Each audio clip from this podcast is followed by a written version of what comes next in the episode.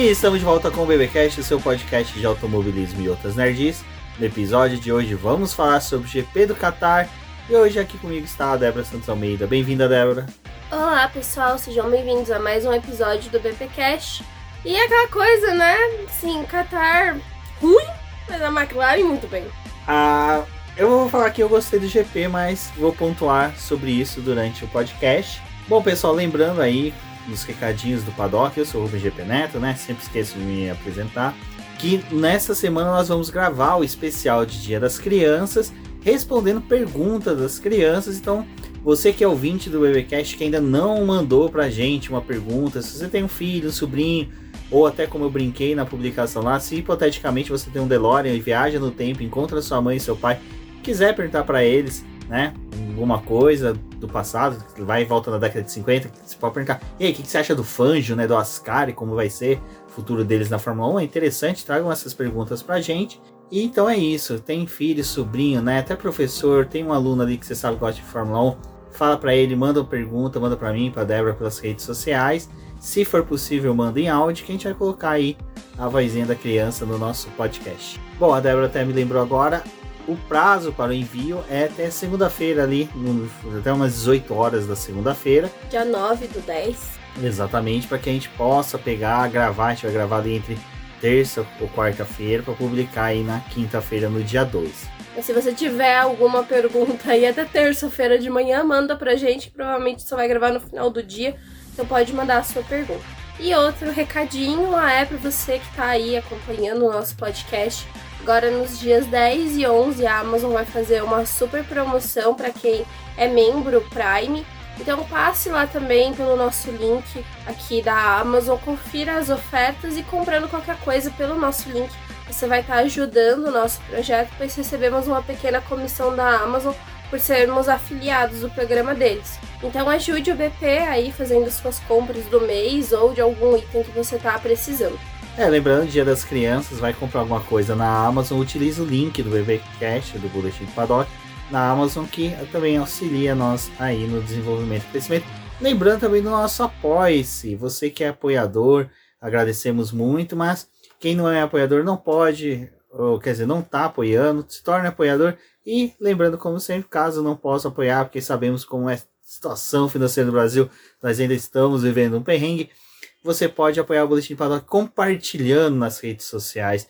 Publique nos seus stories, no Twitter, manda no grupo do WhatsApp, manda no grupo da família, mostra que a Fórmula 1 não morreu depois que o Senna morreu também e que há muita gente produzindo conteúdo de qualidade aí na internet. Bom, lembrando a todos da nossa collab lá com a Morfala 1 que é, pedidos para o GP do Brasil, se você vai comprar alguma coisa querendo utilizar o GP do Brasil, até o dia 16 do 10 você faz o pedido e a Mari envia para você, mas passando dia 16 pro, do 10, fica um pouco mais difícil de você conseguir no GP do Brasil. Então, recomendação, faça seu pedido até dia 16 do 10.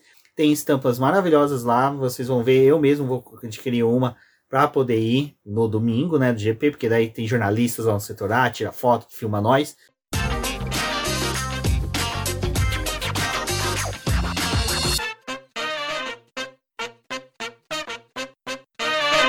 Bom, quem ouve o BBcast sabe que eu e a Débora estávamos numa torcida fortíssima para Andretti entrar na Fórmula 1. Andretti ainda não entrou na Fórmula 1, mas a FIA já deu carta branca falando, olha, por nós, pelos requisitos aqui, pelo hall de requisitos que nós temos para uma equipe ingressar na Fórmula 1, a Andretti já passou em todos. Agora fica por conta das equipes, né, se juntar ali, debaterem se concordam ou não com o ingresso da Andretti na Fórmula 1. O processo começou ainda lá em fevereiro, né?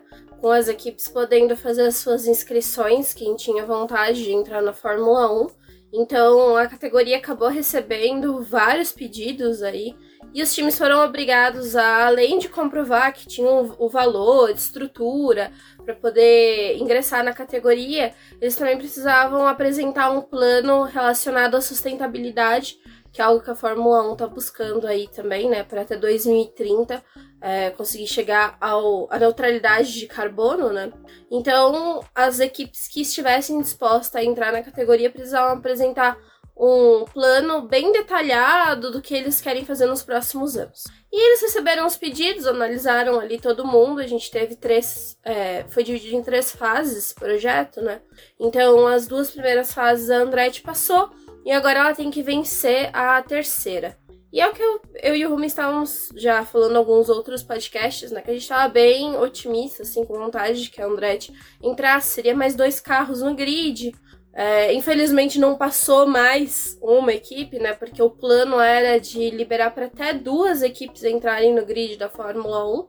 É, até já solicitaram pra gente um programa relacionado ao Andretti. A gente vai ver se consegue gravar nos próximos dias para vocês também alguma coisa relacionada só ao Andretti. Mas é isso aí, né? Agora é esperar para poder ver o debate, porque Andretti vai ter reuniões com a FOM e com as equipes de Fórmula 1, porque agora ela precisa convencer a FOM e os times que ela vai ela entrando no grid, ela vai agregar valor, ela vai trazer patrocinadores, ela vai conseguir se sustentar ali no grid, o quanto que isso vai ajudar a categoria a talvez ter mais fãs ou a chegar a mais pessoas, então a Andretti vai também precisar comprovar isso, né? Só que nessa semana depois que teve o anúncio, a Aston Martin já se colocou contra a entrada da Andretti, né? E a Aston Martin tá naquele impasse ali de talvez ser vendida, do Lawrence Stroll sair da, da categoria, enfim. Então, mas eles declararam que não querem que a Andretti entre, porque acham que vai diminuir aí a, o compartilhamento do dinheiro entre as equipes, né? Tem várias coisas que acabam fazendo alguns times não quererem a entrada da Fórmula 1, da Andretti na Fórmula 1, né? E com relação aos pilotos, a gente teve também é, essa pergunta sendo feita por vários competidores, né? Se o que eles achavam da entrada da Andretti. E a gente viu assim que a maioria das equipes foi meio que por aquela linha de não, não comentem sobre esse assunto, porque talvez a sua opinião não reflita a opinião da equipe, né, com relação à entrada. E o único que falou algo a mais foi o Hamilton, que acabou dizendo né, que ele tinha uma visão provavelmente muito contrária de muitos ali, mas ele achava que a entrada, a entrada da Andretti na, no grid era bem é, vista, né, era, era algo que poderia ajudar a categoria. É, eu tenho a mesma visão do Hamilton. Eu acho que a Andretti, de todas as equipes que se candidataram, e eu vou até um pouco mais além, eu acho que se eu pegar o automobilismo em si, se tem duas equipes que eu que eram até da Indy, que eu falava, pô, essas duas equipes se viessem para Fórmula 1 ia ser interessante, é, era a Andretti e a Penske, que eu acho que as duas com certeza iriam disputar, iam ter uma evolução, não acho que seria até um algo a mais do que a Haas está sendo nesses últimos anos, mas a Haas eu fico sempre na minha reticência referente que ela só é o que é hoje, equipe pequena por causa do Gunter, não por causa da que o Jenner Haas, investimentos que eles recebem, até parte técnica, mas eu acho que a Andretti vai ser mais do que uma Haas, vai ser uma equipe que vai deve parear ali com uma Alpine nas primeiras temporadas e se permanecer mesmo, pode se tornar uma equipe grande, pode se tornar uma equipe que vem disputar títulos sim. Eu acho que da, da Andretti, né, Rubens, a, é a equipe que mais tem estrutura para poder realmente entrar na Fórmula 1. Porque, pra quem não sabe, né, quem escuta o podcast só acompanha a Fórmula 1, ela tá presente na Indy, ela tá na Extreme E, ela tá na Fórmula E, acabou de ganhar um título com o Jake Dennis. Então, tipo, é uma equipe que tá em outras categorias, né? E nas outras categorias em que ela anda, geralmente ela anda bem. Eu acho que assim, é a Andretti, ao contrário do que muitas equipes têm, ela já tem uma parte técnica muito boa.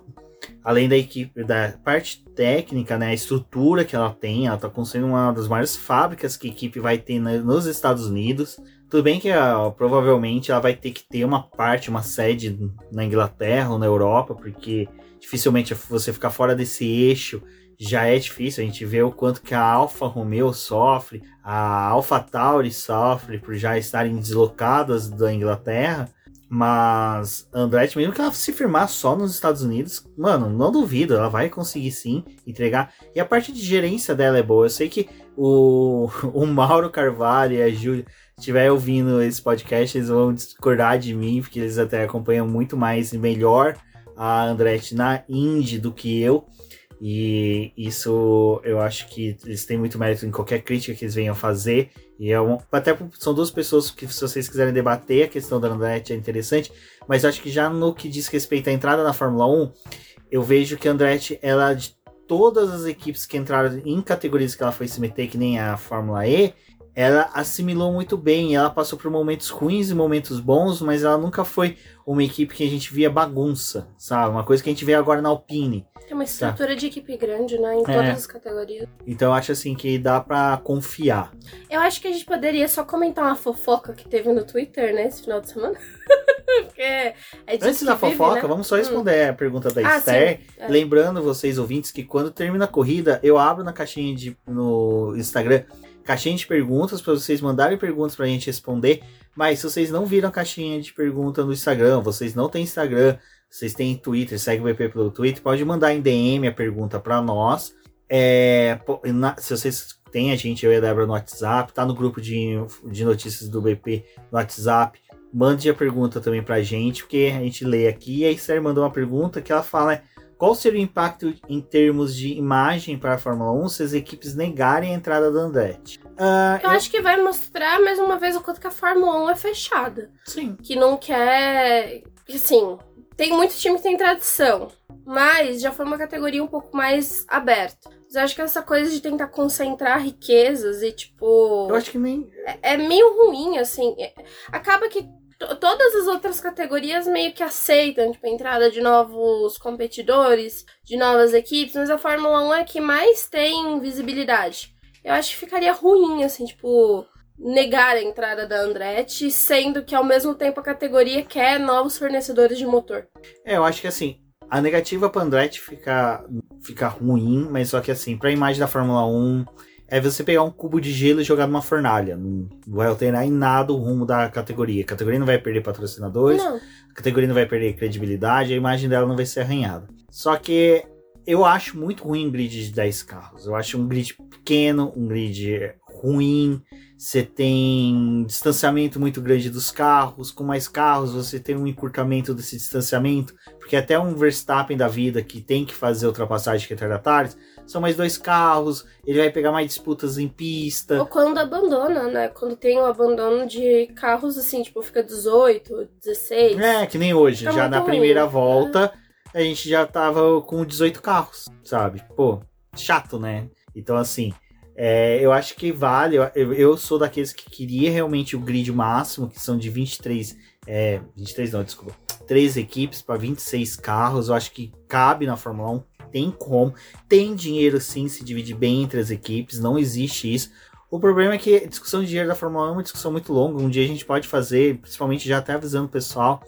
Provavelmente esses reviews de corrida vai ficar mais para lives. E aqui no BBcast a gente vai trazer mais esses temas que vocês pedem bastante. E a gente acaba se estendendo no podcast de review e acaba deixando muito longo o programa. E a gente sabe que às vezes o pessoal não curte muito programas longos. Então, esse tema de dinheiro a gente pode discutir, porque cada momento na Fórmula 1 tem um- uma forma diferente de discussão de dinheiro. Sabe, teve da época que a Ferrari recebia uma quantidade enorme para ser considerada uma equipe histórica, e aí ficava aquele debate, pô, mas nem quando a Mercedes entrou. A Mercedes é considerada uma equipe histórica, porque ela tava ali na abertura da, da temporada da década de 50. Ela só não permaneceu. É, a Renault, a Renault toda hora ficava falando, eu sou equipe histórica, eu tô desde a década de 80. Não, forneci, não foi equipe, mas forneci motores. A Honda também veio, olha, eu também quero ser equipe histórica, eu tava na década de 60. Permaneci muito tempo fornecendo motores. Então, essas sempre foram as discussões. E agora não, parece que eles criaram um mecanismo de divisão de dinheiro um pouco mais uniforme, mas que ainda privilegia muito equipes grandes. E essas equipes grandes não querem perder essa grana. Mas eu vejo assim, com teto orçamentário, não tem por que você ficar discutindo problemas de dinheiro. Só você tem o teto orçamentário, se você tá ganhando mais do que você pode gastar, o problema é seu. Doa. Faz uma caixinha de doação para as equipes menos favorecidas. Mas eu também, e só finalizando, eu entendo a Fórmula 1 negar a entrada, certo? Eu sei que a galera que principalmente chegou na Fórmula 1 nos últimos anos, que pegou já essa era em que só tá essas 10 equipes, vamos pôr de 2016 para cá, não lembro que foi quando a Fórmula 1 abriu ali para aquelas equipes entrar nos- no início dos anos de 2010 ali. Pô, é, Virgin, a Caterham, a Espanha. Espanha que carenagem foi construída de uma forma menor do que era comportável para o motor, que o motor encostava na carenagem pegava fogo. Uh, a Espanha, que quer dizer, a Virgin, que decidiu não ter túnel de vento, desenvolver o carro todo por computador, um carro era uma porcaria.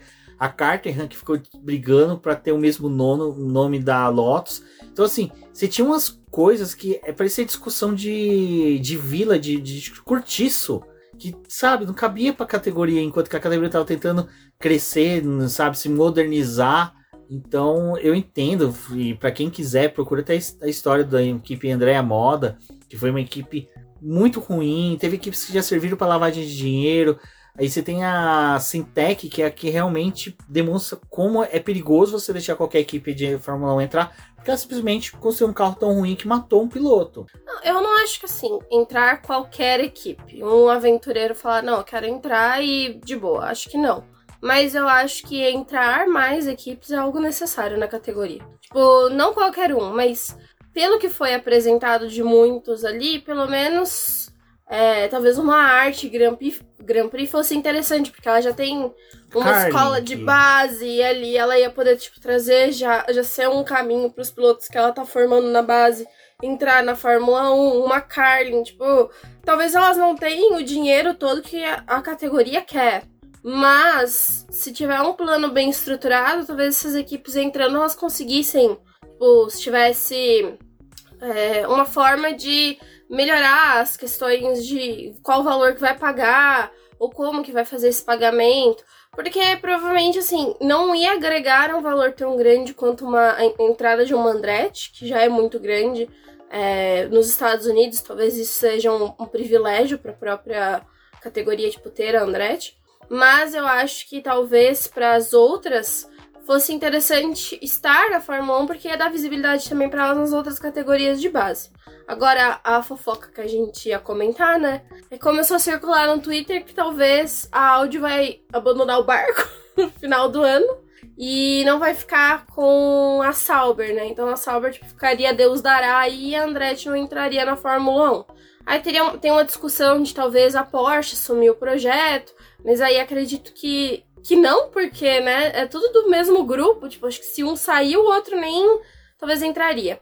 E acho que tudo isso também, porque assim, a, a Andretti, né, tava querendo entrar na Fórmula 1 para poder fornecer motor. Então, por mais que ela entre fornecendo para Sauber, é óbvio que ela quer fornecer para outra, outras equipes. E aí agora falando que tipo só a Andretti vai ter a chance de entrar, já mata, tipo assim, meio que um outro fornecedor que poderia ter de motor. E para um time que tá. Para um time não, né? Mas para uma fornecedora que quer entrar na categoria e quer desenvolver o um motor e você só tem uma equipe para poder desenvolver.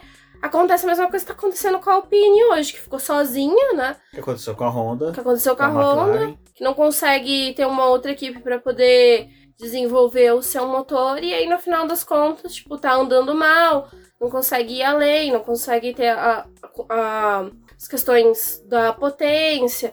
Aí também tá tendo uma discussão dos materiais que vão ser usados, que algumas coisas não, não são bem do jeito que a Audi queria, depois que ela confirmou que entra na categoria. Não é que ela queria, né? O combinado era você. Foi quando foi apresentado, né, para as montadoras que queriam entrar na Fórmula 1, elas falaram assim: olha, o que, que a gente precisa fazer para se tornar uma fornecedora de motores na Fórmula 1? A FIA se juntou com as equipes, com os montadores e especificaram o motor, né? Com toda a unidade de potência, né? Não o motor em si, parte de ah. combustão, mas toda a unidade de potência. E fez um folder, vamos pôr assim, e mandou para essas montadoras, falando assim: olha, é isso que a gente quer. A Porsche e a Audi falou: então, a gente no nosso depósito lá, a gente tem um motor que a gente desenvolveu que se encaixa perfeitamente nesses requisitos de vocês.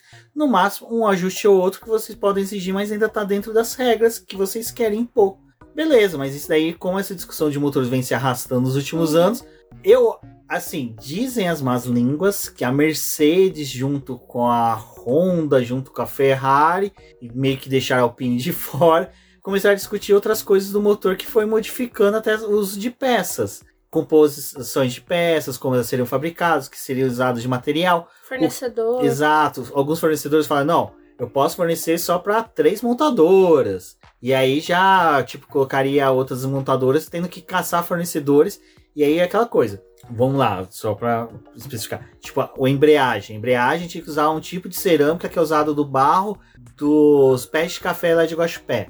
Somente uma fornecedora consegue ter esse barro para fazer essa cerâmica. Já as outras não conseguem. Então, elas já ficariam fora. E aí, pô, como é que você vai conseguir seguir a especificação técnica que a, a FIA quer, né? Não sei, a gente não consegue ter uma fornecedora para isso. Então, aí as fornecedoras também teriam que criar uma, uma, é, equipamentos, treinar pessoal, ia se tornar caro produzir aquelas peças para outras fabricantes.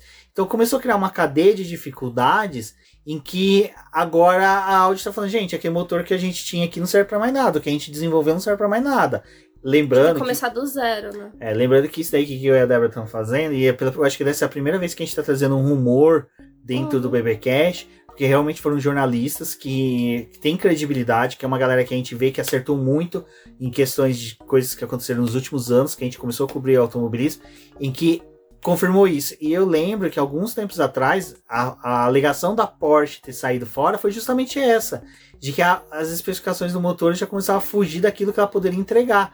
Além dela não ter fechado com uma montadora, porque ela poderia ter entrado na Fórmula 1 como fornecedora e ter ficado de stand-by. Falando, se alguém quiser o motor, eu tenho aqui. Então, se hipoteticamente a Alpine, que é a rainha, a Renault, né, que é a rainha de dar para trás junto com a Honda, se as duas falar, ó, oh, não queremos mais ficar na categoria, teria a Porsche para fornecer. Mas nem isso a Porsche quis mais. E agora a Audi também tá falando, olha, a gente não quer permanecer muito nisso aí não. Bom, sexta-feira, sexta-feira foi um dia bem, bem interessante, porque, olha, primeiro que colocaram os treinos nos horários, assim, lógico, né, para fugir do calor escaldante das areias do Catar, pegaram e colocaram, né, um horário ali que pudesse ser um pouco mais fresco para as equipes, mas quem ficou de cabeça quente, né, Débora, foi o Lance Stroll, né? Que teve um ataque de fúria ali, um dia de fúria. Gente, assim, primeiro treino livre, whatever, todo mundo fez o reconhecimento. Todo mundo viu que tava pra fugir de. da ia ter extravasão de limite de pista já no primeiro treino livre. O pessoal já viu que as zebras eram umas zebras assassinas, que era uma coisa dantesca, ridícula, né? Diga-se Não, a mesma coisa que aconteceu em 2021, né? Assim, quem não acompanhou, quem esteve guardado aí numa toca, 2021 a gente teve o primeiro GP do Qatar, né? O Qatar acabou entrando como um país para poder completar ali o calendário da categoria, já que eles ainda estavam tendo problemas com as questões do, da, pan, da pandemia, né, de Covid. Então eles precisavam ali de alguns países para poder entrar no calendário, ainda teve aquela coisa de repetir pista, enfim. Aí lá já teve o problema, na Exato, primeira teve... corrida já mostrou que o autódromo não era teve preparado para 1. né? E até foi uma Sim. corrida que o, o Alonso conseguiu chegar ao pódio, né, com a Alpine, porque ele simplesmente conseguiu demonstrar, né, como ele conseguia gerir a questão de pneus. E até eu acho que tinha sido o maior intervalo entre o piloto do seu primeiro até o último, quer dizer, do último pódio até o seu retorno. Mas 2021 já cantou a bola e 2023 eles já chegaram ali e viram que ia dar merda. Mas você já vai comentar sobre essa situação. Exato, mas a cabeça quente foi do menino Lance Stroll, né, Débora? Que foi eliminado ah. ali no. Porque a gente tem que lembrar que na sexta-feira teve aquele. Vocês veem como eu tô confuso, né? Minha cabeça foi treinada durante mais de 31 anos acompanhando Fórmula 1 assim, tudo bem, teve muita mudança de formato de classificação, mas os últimos, vai, vamos por 15, 20 anos, foi Q1, Q2, Q3, né, na classificação, TL1, TL2, TL3, classificação corrida. E agora vem o povo e muda tudo. Algumas é. etapas, diga-se de passagem. A classificação ainda foi naquele formato normal, porque a classificação da sexta-feira valia para o grid do domingo. E aí a gente teve o Stroll ali sendo eliminado no Q1 e tacou o volante. É, a primeira né? imagem que a gente teve foi dele empurrando, dando, dando a piti, né? Empurrando o coach dele, né? O rapaz, a pessoa que acompanha ele ali. Achei uma sacanagem, porque eu acho que o Stroll deve ter vindo xingando no rádio. E na hora que ele sai do carro, o coach olha para ele, tipo, faz um sinal, tipo, você calma. Tipo, você calma. Dá segurada aí, meu é, querido. Dá segurada. E foi acompanhando o Stroll. Acho que na hora que ele falou alguma coisa pro Stroll, o Stroll empurrou ele. Cara, aquilo ali, é um, pra mim, desculpa. É um ato antidesportivo. Isso daí, pra quem. É que eu não me manifesto muito no futebol. Mas eu já falei, desde jogadores se empurrar de negócio, para mim sempre foi um ato que tinha que ter reprimenda. Não pode deixar aquilo, não pode acontecer. Eu acho que se o Verstappen tomou punição no GP do Brasil porque empurrou o Ocon, o Stroll deveria ter tomado punição. É, É, e aí depois tem uma discussão das pessoas, né? Falando, ai, mas ele é amigo do Stroll. Cara, assim. Se empurrar um amigo meu, ele devolve com um tapa na cara. É, e quando você tem um chefe, assim, não sei, você ganha um bombom, você fica feliz que teu chefe te deu um bombom ao invés de te dar um aumento? Não, não cabe pra mim umas coisas dessas. Tipo assim. Eu vou te dar um bombom, Débora. Teu rabo. Só se for um pacote de um quilo, pode ser. Aí eu me, me deixo. Aí eu achei ridículo a, a, a, situação, achei demais, assim, sabe? É, é o que o Rumi falou, tipo, não teve uma punição, não teve uma reprimenda, porque a FIA agora tá com essa mania de ficar dando reprimenda, né, pras coisas. Não teve uma reprimenda pra atitude. da FIA, né? É, por uma atitude dela, por uma atitude do, do Stroll, né? E fica por isso mesmo. E aí, tipo, ele tá com um volante que é extremamente caro e nada acontece com ele. Tipo, ele tá danificando o próprio equipamento e nada acontece com ele. E eu e o Rubens, a gente ficou discutindo, né, se isso talvez, tipo, essa explosão de fúria dele, é que por mais que ele, tipo assim, seja o filho do dono e a gente imagine que ele vai ficar na Aston Martin, se não teve um ultimato ali, tipo, pra se o Stroll não entregar nas próximas corridas, porque a, por mais que a Aston Martin tenha caído de desempenho, o Alonso tá ali ainda pontuando, tentando brigar por algum pódio, brigando com o pessoal para poder defender a posição da Aston Martin, e o Stroll não tá colaborando com isso, né?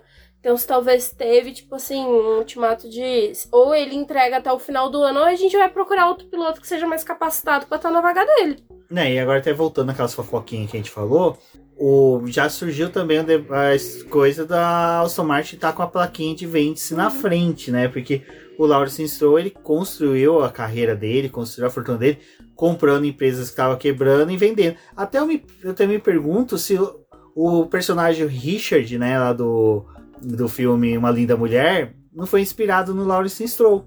Porque, né, diga-se de passagem, né, o personagem do Richard Gere, ele era um cara que comprava empresas e vendia ela quando estavam melhores, ou picotava ela e vendia. Então, Lawrence Stroll estava em Uma Linda Mulher, e nesse caso, quando começou a surgir esses rumores, demonstrou um pouco essa pressão que o menino, né, uh, uh, Lance pode estar sofrendo. Sobre isso que a Débora falou dos construtores, olha, gente, dá para pegar aqui a situação que a gente pode falar aqui. A, Red Bull, quando mudou ali, virou a metade do campeonato, ela era segundo lugar, meio que confortável, ainda estava conseguindo se manter. Aston Martin. Aston Martin, desculpa. A Aston Martin estava conseguindo. O que, que eu falei? Falou Red Bull. é, a Red Bull estava muito confortável. Tava muito confortável, mas. Mas a, a Aston Martin estava em segundo lugar, estava conseguindo se controlar, ter ali, né, com o Alonso fazendo os podzinhos dele, o Lance Stroll conseguindo os pontinhos, mas agora, gente, são 11 pontos que separam a McLaren da Aston Martin. 11. 11 pontos. Se a gente parar para pensar, uh, o Alonso chegou em sexto, fez 8 pontos. O Piastri fez 10 pontos a mais do que ele, fez segundo lugar. Então, um resultado semelhante desse já pode tirar Quer dizer, colocar a McLaren encostada. Mas eu só estou dando exemplo do Piastri. Ainda tem o Norris. Então a McLaren está entregando com os dois pilotos, graças a Deus. Muito obrigado. A McLaren vai ultrapassar o Aston Martin. A Aston Martin vai cair para quarto. Cara, você cair de segundo para quarto em um campeonato é ridículo.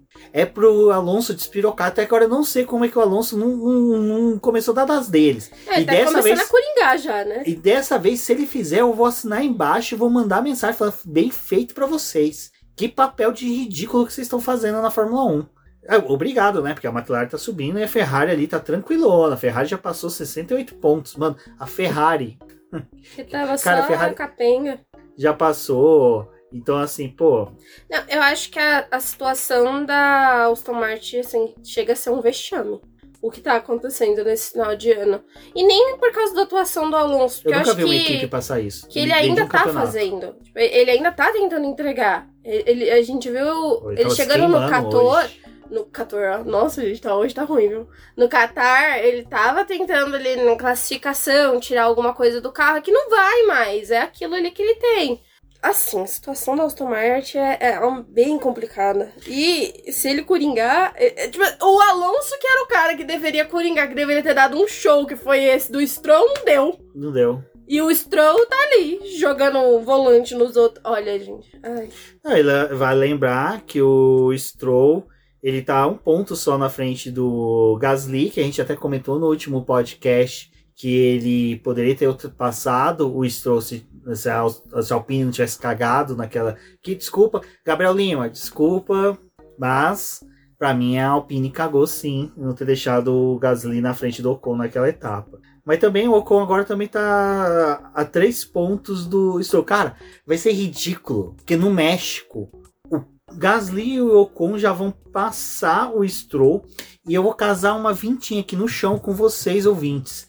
Albon vai encostar no Stroll, que o Albon tem 23 pontos. E o Albon tá entregando mais que o Lance Stroll. É sensacional, velho. Não, o cara com uma Williams tá tirando ponto de um cara que tá com uma Aston Martin. É tipo o álbum tirando ponto do Pérez, bicho. Nossa. É o mesmo nível.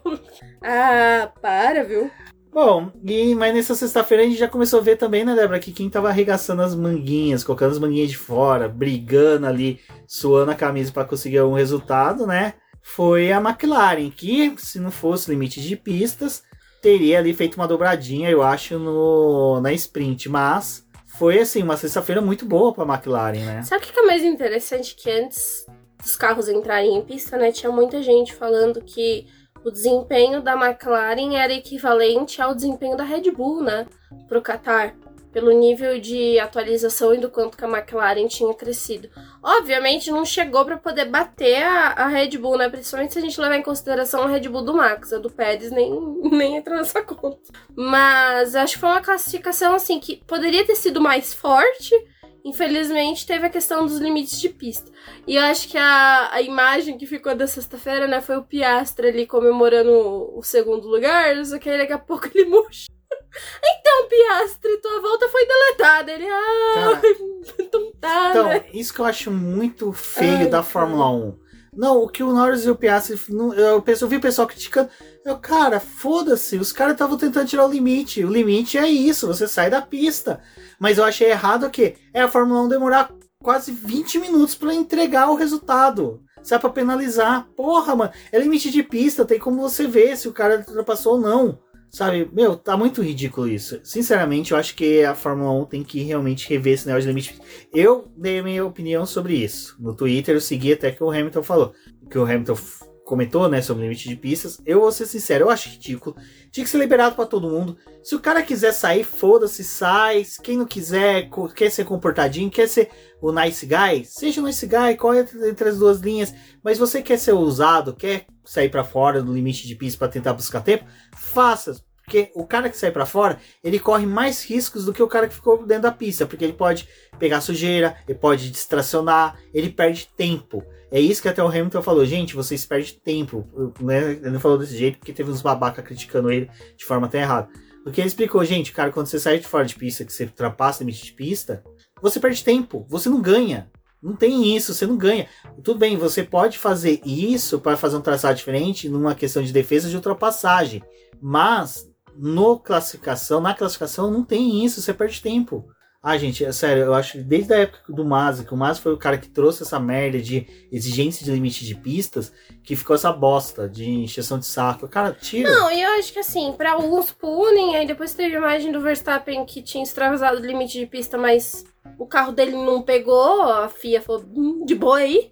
É, até, desculpa pausar a Débora, é que até a pergunta da Aninha, né, que é a nossa apoiadora aí. Aninha, muito obrigado, um beijão pela pergunta. Ela fala: vários pilotos foram punidos durante a corrida, sprint também, né? Classificação, por exceder limites de pista. Não teria uma forma de penalizar sem usar essa estratégia? No caso dela, estratégia de acréscimo de tempo, né? E perda da volta rápida. Aninha, vamos lá. Você viu que a gente acabou de criticar, até mesmo a, eu, pelo menos, criticar essa, fortemente essa questão do traçado do limite de pista. Mas vamos pegar a regra, infelizmente, dentro da, da de você entender é que vamos lá, deixa eu ver se eu explico da forma que traz a regra, do jeito que eles fizeram a regra ser entendida. Que quem ultrapassa o limite de pista, ele estaria ganhando vantagem. E uma vantagem duradoura. Então, como ele tem uma vantagem duradoura numa volta rápida, aquela volta foi favorecida pelo, por ultrapassar o limite de pista. Então, ela seria uma volta maculada. Não teria como você mensurar quanto que ele ganhou ali para reduzir na volta. Então, exclui a volta. Na corrida, eles têm os três avisos. Eles falam, ó, você ali naquela volta você ultrapassou o limite de pista. Se você fizer mais duas vezes, E assim vai sendo sucessivamente, ó, se mais uma vez você fizer, olha, essa é a última, na próxima você tá punido. E aí ultrapassou na próxima, foi punido, que nem a gente viu na corrida ali vários. O Pérez, por exemplo, foi o rei das punições na corrida de domingo. Não, do Pérez, depois que acabou ainda a corrida, ele foi punido, né? Os outros já tinham sido punidos e aí a FIA veio com mais uma punição extra para ele. o Pérez desceu do carro fora do limite de pista já puniram ele. Mas enfim. Então, Aninha, é complicado. Então, assim. Não, eu acho que tendo esta regra dos limites de pista é o que dá para fazer. Tem que ter. Já que tem que buscar uma punição, acho que essa é a mais correta. Mas o Pérez, por exemplo, ele escolheu não passar em volta nenhuma dentro do limite de pista, né? E, o quanto que ele teve também de vantagem duradoura, porque por mais que ele vai ter no punição de 5 segundos, foi praticamente a corrida é, inteira que ele passou por fora. No caso do Pérez na corrida, até antecipando, é que ele, se eu não me engano, ele, ah, o lugar que ele pegou, que ele ultrapassou o limite de pista, era aonde foi pintado. Então, foi aonde reduziram a pista para não ter desgaste de pneu e nem se passar sobre a zebra. Então, aquele ponto, ele teria vantagem porque ele está usando um traçado maior, que é um traçado que beneficiaria uma volta mais rápida. Então, assim, o Pérez foi naquela, vamos lá, não contavam com a minha astúcia, mas contaram com a astúcia dele. É, então ele recebeu várias punições. Eu acho que assim, não tem muito o que fazer tendo essa regra de utilizar os limites de pista. Ai, gente, e olha. eles e em circuito que é de rua, né? E eles já contam em não ter uma punição porque tem um muro, né? Que se o piloto é. passa além, bate. Daqui a pouco começa a cercar todos os circuitos aí, virar tudo formato de circuito de rua. Em, em pistas que tem gramado, né? Tem brita também já próximo. Já pune, né? Já pune, então assim. É, eu acho que a brita e a grama, em vários momentos, para alguns circuitos, é a melhor é, solução. É que vai ser na Áustria agora, né? É. Na Áustria agora, naquela última curva ali antes da reta principal, eles vão programado para justamente, né, punirem uh, os pilotos. Vamos ver se dá certo, né? É, mas o ruim é que isso não é algo que dá para você fazer em todos os circuitos, né? Tem alguns em que eles precisam usar aquelas faixas para poder comer o pneu, porque não tem uma área de escape tão generosa. É que o Qatar tem. E em teoria, tipo, se ele extravasasse o limite de pista, tem aquela grama sintética que eles usam. É que grama pra, sintética? Pera, eles usam a grama sintética para poder barrar a areia. Então, em teoria, se o piloto passasse além da zebra, ele já seria punido não pela grama sintética só, mas por catar todo aquele bololô de, de areia. Mas é, eles fazem questão de no Qatar usar é, uma barreira mais física, né? Pra poder punir todo mundo, que é aquela zebra que é do tamanho de uma parede, que eles acham que aquilo ali é saudável. Que, que também aquilo ali é ridículo. O quê? Aquela zebra. Ah, não, aquela em é formato é de pirâmide, aquela porcaria lá. Foi. tenho certeza. É, não, tenho certeza, certeza que foi algum alienígena que veio e fez aquilo. Alienígenas do passado, episódio de hoje. Vamos construir zebras para demonstrar que somos uma civilização avançada. É, foi isso. Nossa, gente, que ideia de rico. Não, eu fico imaginando MotoGP passando ali, né? O cara vai andando, andando, nada, né? Nem dá para fazer. Mas é isso, Aninha. Podemos também trazer um debate sobre limite piso. Podemos fazer, vamos fazer uns debates mais malucos sobre essas coisas. Bom, sexta-feira foi isso, né? Classificação com pole do Verstappen, né? O o Russell conseguindo ali, também chegando um pouco mais à frente, junto com Segundo o Hamilton. Lugar. Foi o que também fez com que a gente tivesse um início ali do, da corrida bem interessante. Lembrando que só uma coisa, essa classificação é para corrida. Eu lembro que eu assisti a classificação de sexta, crente que ela era para sprint. Minha cabeça não funciona muito bem assim. Não, gente. talvez mude o formato pro ano que vem, né? Que seja classifica, corre, classifica, corre, né? Então, eles também teriam como mexer o carro em parque fechado, não ia ter o sistema de parque fechado desde a sexta-feira. A ideia é que eles corram no, no próximo ano no sábado de manhã e aí faz a classificação no final da tarde do sábado e corre de novo no domingo. Que aí também a gente teria duas corridas em horários diferentes. Bom. Pode ser uma ideia, né? Roubaram minha ideia. Eu ainda vou reivindicar minha ideia, porque essa ideia era minha. Palhaçada, viu? Não ganhei um crédito. Aí teve a palhaçada do limite de pista. O que, que eles fizeram no sábado de manhã? Pintaram. A gente acordou ali com o pessoal com um rolinho de tinta, pinta. Cara, eu fico imaginando você pintar um chão naquele calor Porque, tipo assim, você levanta o pincel do baldinho, já secou a tinta no pincel. Você não tem tempo. Mas enfim, pintaram ali as curvas 12, 13 e 14, né? para diminuir ela, para o pessoal não ter limite de pista e chegasse ao ponto das pontas da pirâmide com os carros e tivesse o pneu furado. E não, também. Num circuito que já é bem estreito, porque assim, por mais que a gente veja o, o Qatar com, várias, com uma área de escape ampla, a pista inicialmente foi construída para as corridas de moto, então não precisava ter. Não precisava ser tão larga como é uma pista que recebe a Fórmula 1. Então, ainda para poder ajudar, eles reduziram a parte que já é reduzida. Ai, que delícia! Que ideia muito boa! Mas aí foi isso, né, gente? Aí na, no sábado de manhã a gente teve a quali para sprint. Não, antes do quali teve 10 minutos para reconhecimento da pista. Que o Verstappen ficou puto. Aí ficou brigando com o engenheiro dele, o engenheiro dele, fique na pista, caramba! Use pra poder verificar ela! Olha o que, que mudou e o Verstappen, eu não quero ficar aqui. Eu já sou tricampeão, eu só preciso terminar essa é. sprint de bosta aí. Você que quer meus recordes, palhaço.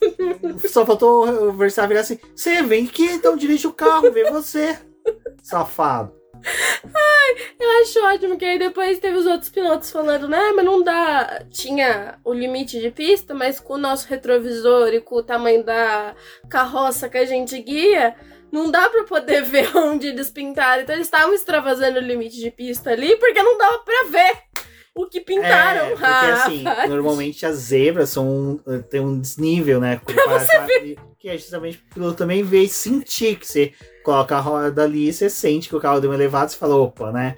Agora não, o cara pintou. Parecia ciclofaixa, né? Parecia ciclofaixa São, São Paulo. Paulo.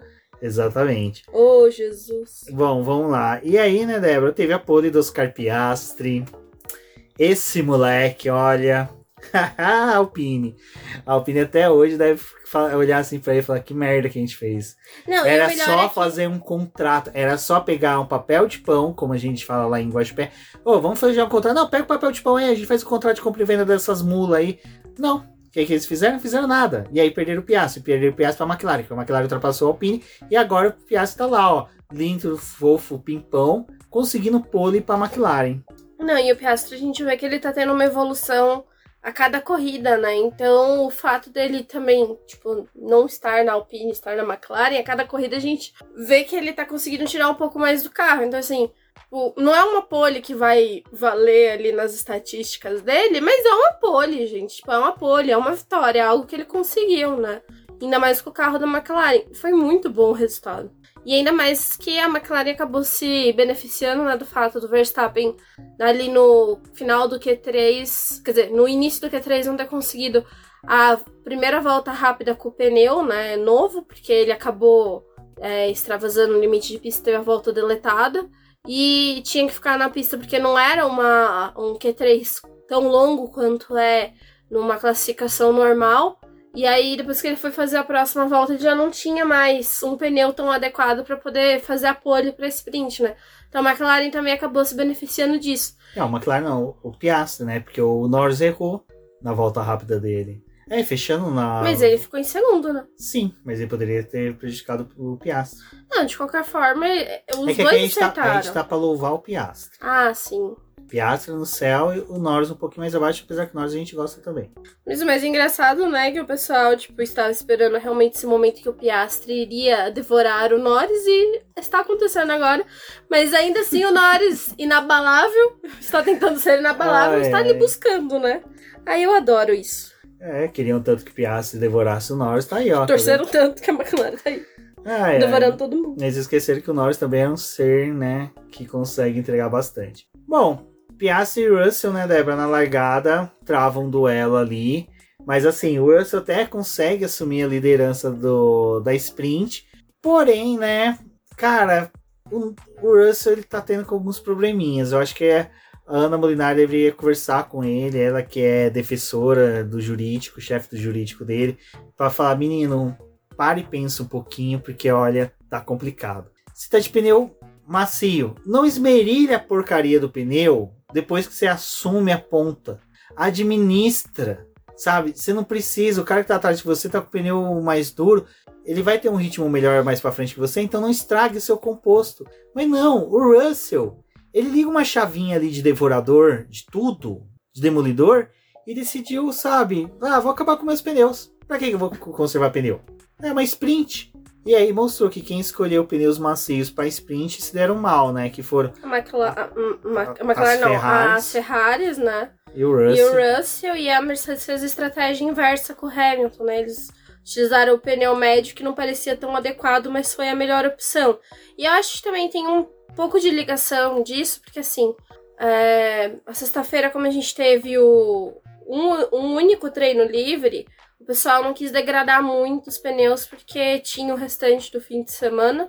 E eles queriam poupar pneu principalmente para corrida, né? Dependendo do que ia acontecer. A gente ainda não sabia daquele problema que a Pirelli relatou posteriormente. Mas ali na, na sprint teve muita gente que foi de pneu médio, mas a maioria, assim, do grid não conseguiu testar o pneu macio na sexta-feira. Testou por 3, 4 voltas, então você não tinha muito como comparar. Mas como eles estavam usando a gama dura de pneus, tipo, você pensa, ah, o macio vai durar bastante porque o médio tem uma situação um pouco melhor. E não durou, não foi a mesma proporção, né? O, a pista realmente é muito abrasiva e muito é, estressante para esses pneus que eram os macios desse fim de semana, né? Então, realmente, quem largou de, com esse composto não conseguiu fazer uma boa corrida. Ferrari também sofreu muito e o Russell ficou completamente vendido. Aí depois a gente tem um momento ali do safety car em que ele pede, né, pra equipe, ai, deixa eu trocar o pneu. Eles falaram, não, se você for trocar, você tá assumindo que você não vai pontuar, porque não vai ter como você recuperar. E foi uma corrida relativamente muito acidentada, né? A gente teve a entrada do safety car três vezes, uma corrida de 19 voltas.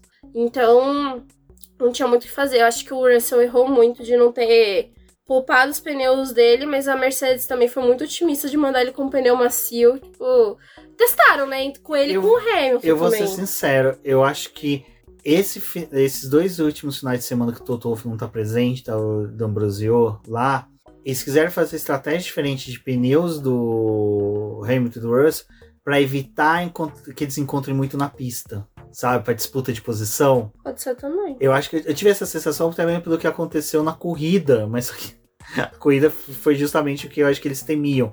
Mas eu acho que eles não queriam, sabe, apostar muito que os dois teriam cabeça para disputar a posição. Então, assim, cara, realmente foi um erro. Foi uma pena pro Russell, porque eu acho que teria sido um embate muito interessante. Ele ali. Na verdade, o Russell, acho que ele, ele tá vindo de finais de semana meio frustrante, né? Com o erro dele, com disputa que não tinha necessidade. E por mais que seja, acho que agora o Hamilton é a prioridade da, do fim de semana. Porque ele tá disputando o segundo lugar, né? E aí ah, o Russell tá assim, querendo né? absolutamente tipo, mostrar que ele tem como. Não é uma disputa de segundo lugar, é uma disputa pelo título. Porque assim, é. Verstappen foi uma coisa à parte da categoria. Então é como se você estivesse disputando o título realmente. Então, cara, quem for vice esse ano é um cara para falar assim, pô, tirando o Verstappen que tava em outro mundo, em outro meteoro, cara, eu fui o melhor de todos. Uhum. E o, o, Hamilton tá nesse embate aí com o Pérez, e diga-se de passagem, esse vice-campeonato do Pérez não é um vice-campeonato que seja merecido para ele, desculpa por. Ah, tudo bem, ganhou corrida, ganhou corrida, mas vem frangalhos nos últimos anos, nos últimos meses, desculpa. É, o, até o Christian Horner, quando acabou o domingo, né? Ele mencionou que agora que Fórmula 1 tá vindo pra América, né? Que vai correr novamente nos Estados Unidos, México e Brasil, que são pistas que geralmente o Pérez vai bem, eles esperam que ele realmente tenha um bom resultado, seja tipo o Peco, Peco, meu Deus, o Tcheco do começo do ano, porque eles precisam que ele ganhe o, o o vice, né? Que ele termine em vice. E eles acreditam que ele vai terminar em vice, mas os últimos resultados das corridas não é, diz isso, vai né? lembrar que dessas pistas Austin e Brasil, tudo bem, México pode ser uma incógnita para Mercedes, mas Austin e Brasil a Mercedes se dá uhum. bem pra caramba. Então assim, pô, não é uma batalha tão fácil assim do, do Pérez. Não tá vencido. Não é. tá, a Red Bull não pode dar E até Abu Dhabi não é uma pista que, que o Pérez se dá tão bem assim. Então, cara, é, é difícil. Essa, eu vou ser sincero, esses 30 pontos que separa o Pérez do Hamilton. Olha, o Pérez, de certa forma, hoje deu muita sorte que o Hamilton abandonou. Na corrida. A gente já vai chegar nela. Mas ele também fez questão de não Ajudar, terminar né, nos pontos. Tipo assim, terminou conseguindo um ponto só. Ele tinha carro pra justamente botar numa posição melhor. Bom, mas a corrida em si da sprint, né? A corrida da sprint é complicada. A sprint, sim, foi muito boa. Gostei, achei bem divertida. Ah, o Hamilton fez, cara, um- uma sprint sensacional. Foi muito boa a sprint dele.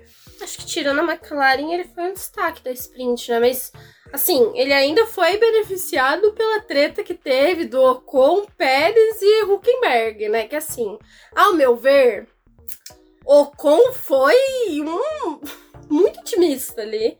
Né? Acho que de todos o que tava mais errado foi o Ocon, de tentar fazer aquela curva ali com os três juntos, tirou os três da corrida. Mas o que mais sofreu as consequências foi o Pérez, né? Só que o Pérez também é aquela coisa, tipo, ele não era pra ele estar ali. Não era pra ele estar brigando com esses pilotos. É. Era pra ele estar na frente, pô. Não é, era pra ele nem, estar ali. é que nem aquele acidente, né, do Bottas com o Russell em Imola, né? Cara, não era pra você estar ali, animal. A mesma coisa é o Pérez. Pérez, não era pra você estar ali, seu filho da mãe. É pra você estar lá na frente com o Verstappen. E é engraçado que a gente fica torcendo pro cara acompanhar o cara que tá liderando o campeonato, ele poder, tipo, roubar a posição até da McLaren. Mas, poxa, o cara não faz o mínimo, o cara não ajuda. Eu adoro os memes. E é engraçado que o pessoal vem criticar a gente porque a gente fica falando essas coisas do Pérez. Mas se você pegar a mídia internacional, todo mundo tá falando isso. E os memes das páginas internacionais, todas é isso.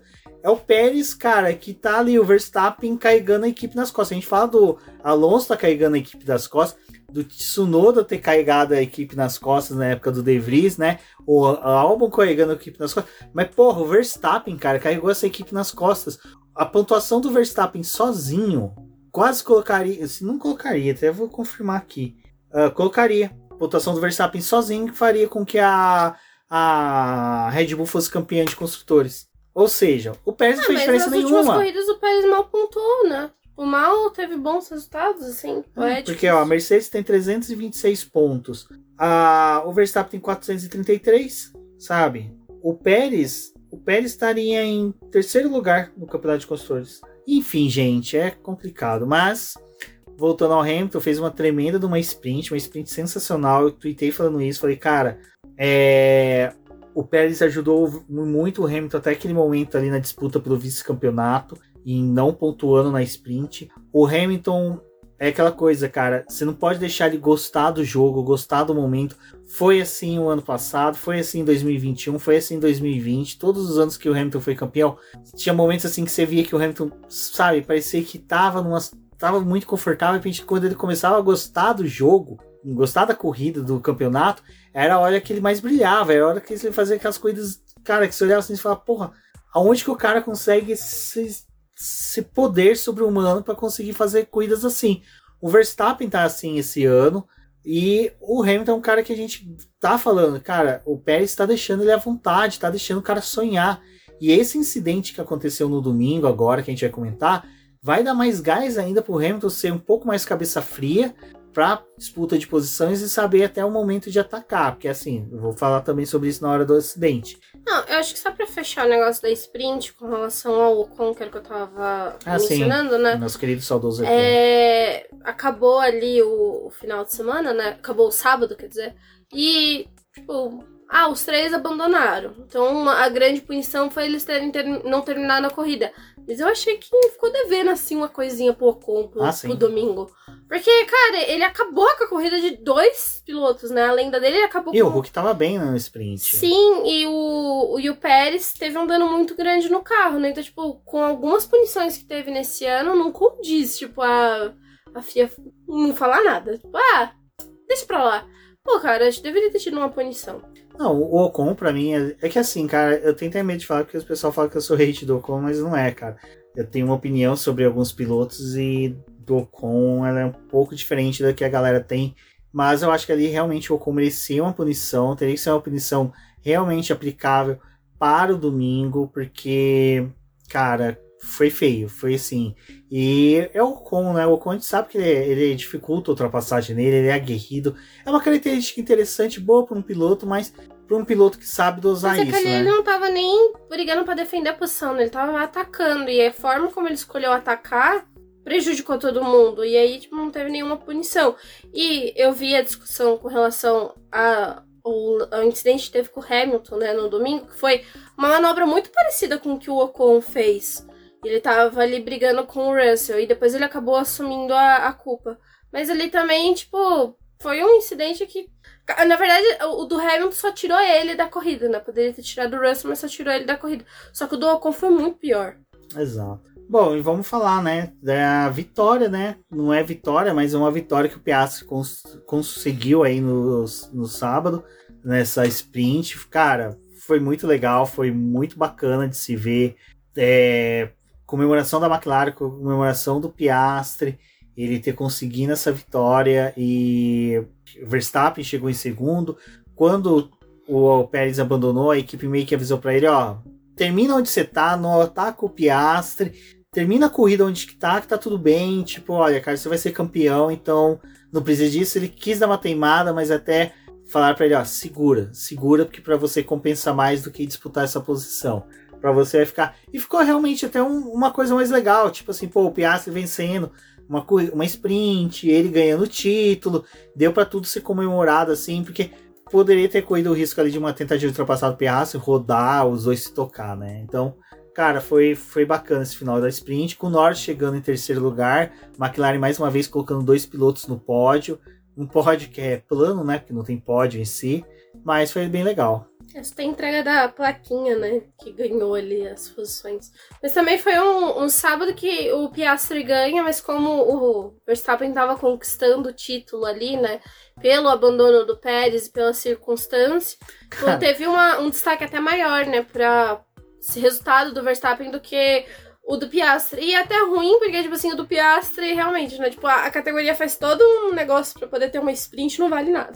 É, mas assim, eu vou ser sincero, eu acho que a repercussão que eu vi, principalmente nas mídias sociais, foi de que o que o Piastre fez foi grande, assim, foi tipo assim, cara, foi muito bem visto, foi bem comemorado. É... Não, eu digo pela categoria mesmo. Não, sim, sim.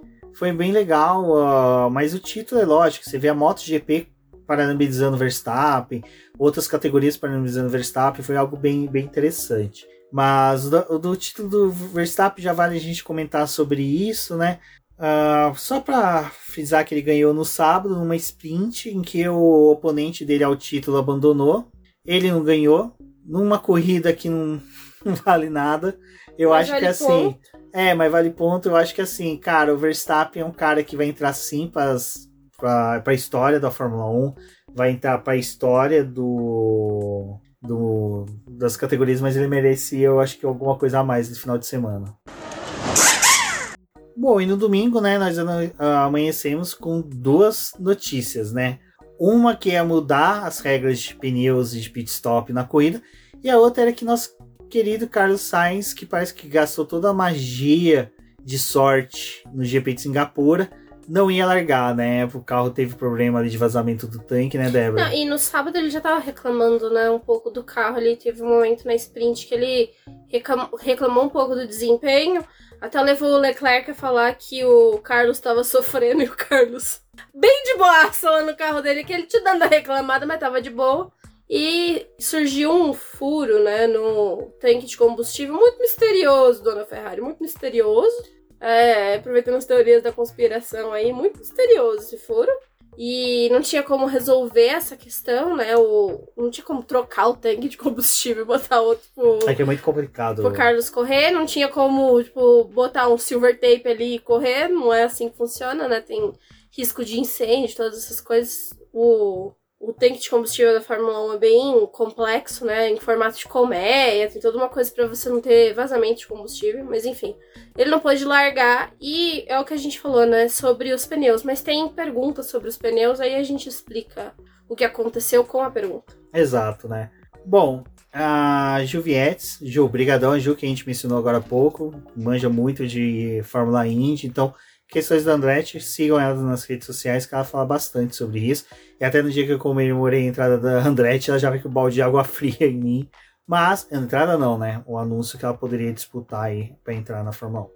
Ela pergunta qual seria a melhor solução para a situação dos pneus no GP do Qatar. Então, Ju, bom, vamos explicar o que aconteceu, né? A gente teve a situação ali na sexta-feira de que com apenas um treino livre, aqueles pneus que os pilotos completam mais de 20 voltas ou 20 voltas, é analisado pela Pirelli porque ela consegue ter um parâmetro ali da duração do composto, né? E eles viram que a banda de rodagem e a parte interna do pneu estava se separando conforme completava 20 voltas ali. Então depois disso tinha o estresse e o pneu estava abrindo. E antes disso estava ok.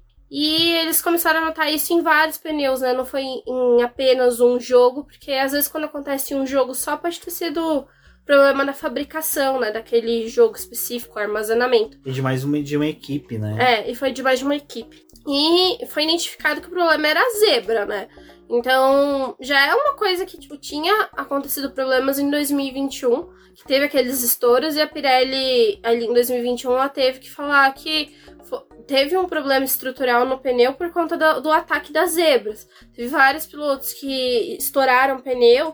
A primeira corrida do Qatar teve uma grande variedade de estratégia, então alguns completaram a prova com duas, três paradas, outros com uma parada só, e acreditavam até que nesse final de semana poderia ser uma corrida com apenas uma parada, né? Que o pessoal ia trabalhar ali para poder tentar usar pneu duro e médio e terminar a prova. E aconteceu de novo problema com as zebras. Então hoje eu pergunto, né, o que, que poderia ter sido feito? Assim, o que poderia ter sido feito é, primeiro, antes do GP, antes da corrida de fato entrar no calendário, ter tido uma inspeção melhor na pista. Porque 2021 já tinha tido problemas com Exato, pneus lá, com, né? com isso, né?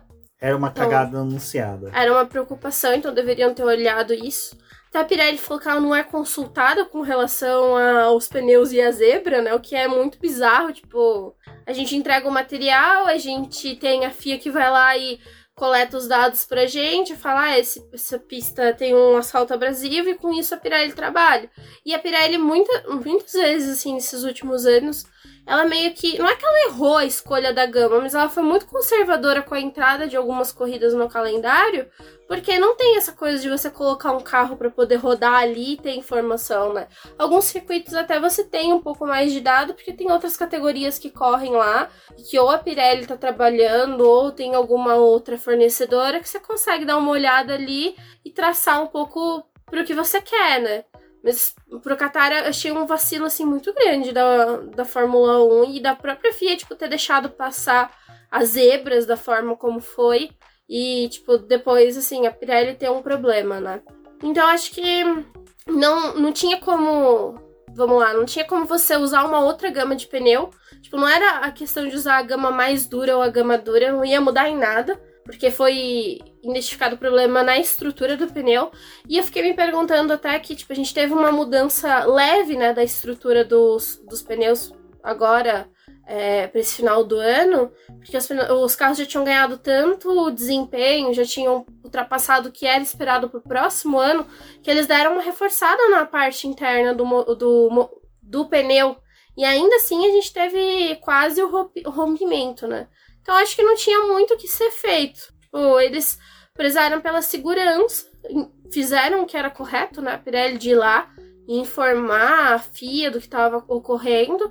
Mas eu acho que aí tem uma grande cagada da própria Fórmula 1 pelo final de, pelo formato do fim de semana. Se a gente tivesse ido para o Qatar com o fim de semana normal, que é, um, é, os três treinos livres, talvez não tivesse chegado a esse ponto de fazer, tipo, a obrigatoriedade de três paradas pro domingo. Então falhou um pouco de, tipo, agora que o circuito tava voltando ao calendário e já tinha tido problema em 2021, botar uma sprint nessa pista. Eles deveriam ter esperado talvez usar uma sprint no próximo ano, não agora. Eu acho que eles precisavam de dados. Acho que a sprint poderia ter sido no México, já que eles queriam quantidade de sprints. No México e não agora, porque é que você falou, é uma pista crua até de dados, né? Porque 2021, por mais que você tenha coletado dados. Não é, serve mais, é outro é, carro, é outro, outro pneu. Outro carro, outro pneu, é outro momento. Então, assim, pô, foi muita cagada da Fórmula 1. E assim, às vezes eu vejo pessoas jogando pedra na, na Pirelli.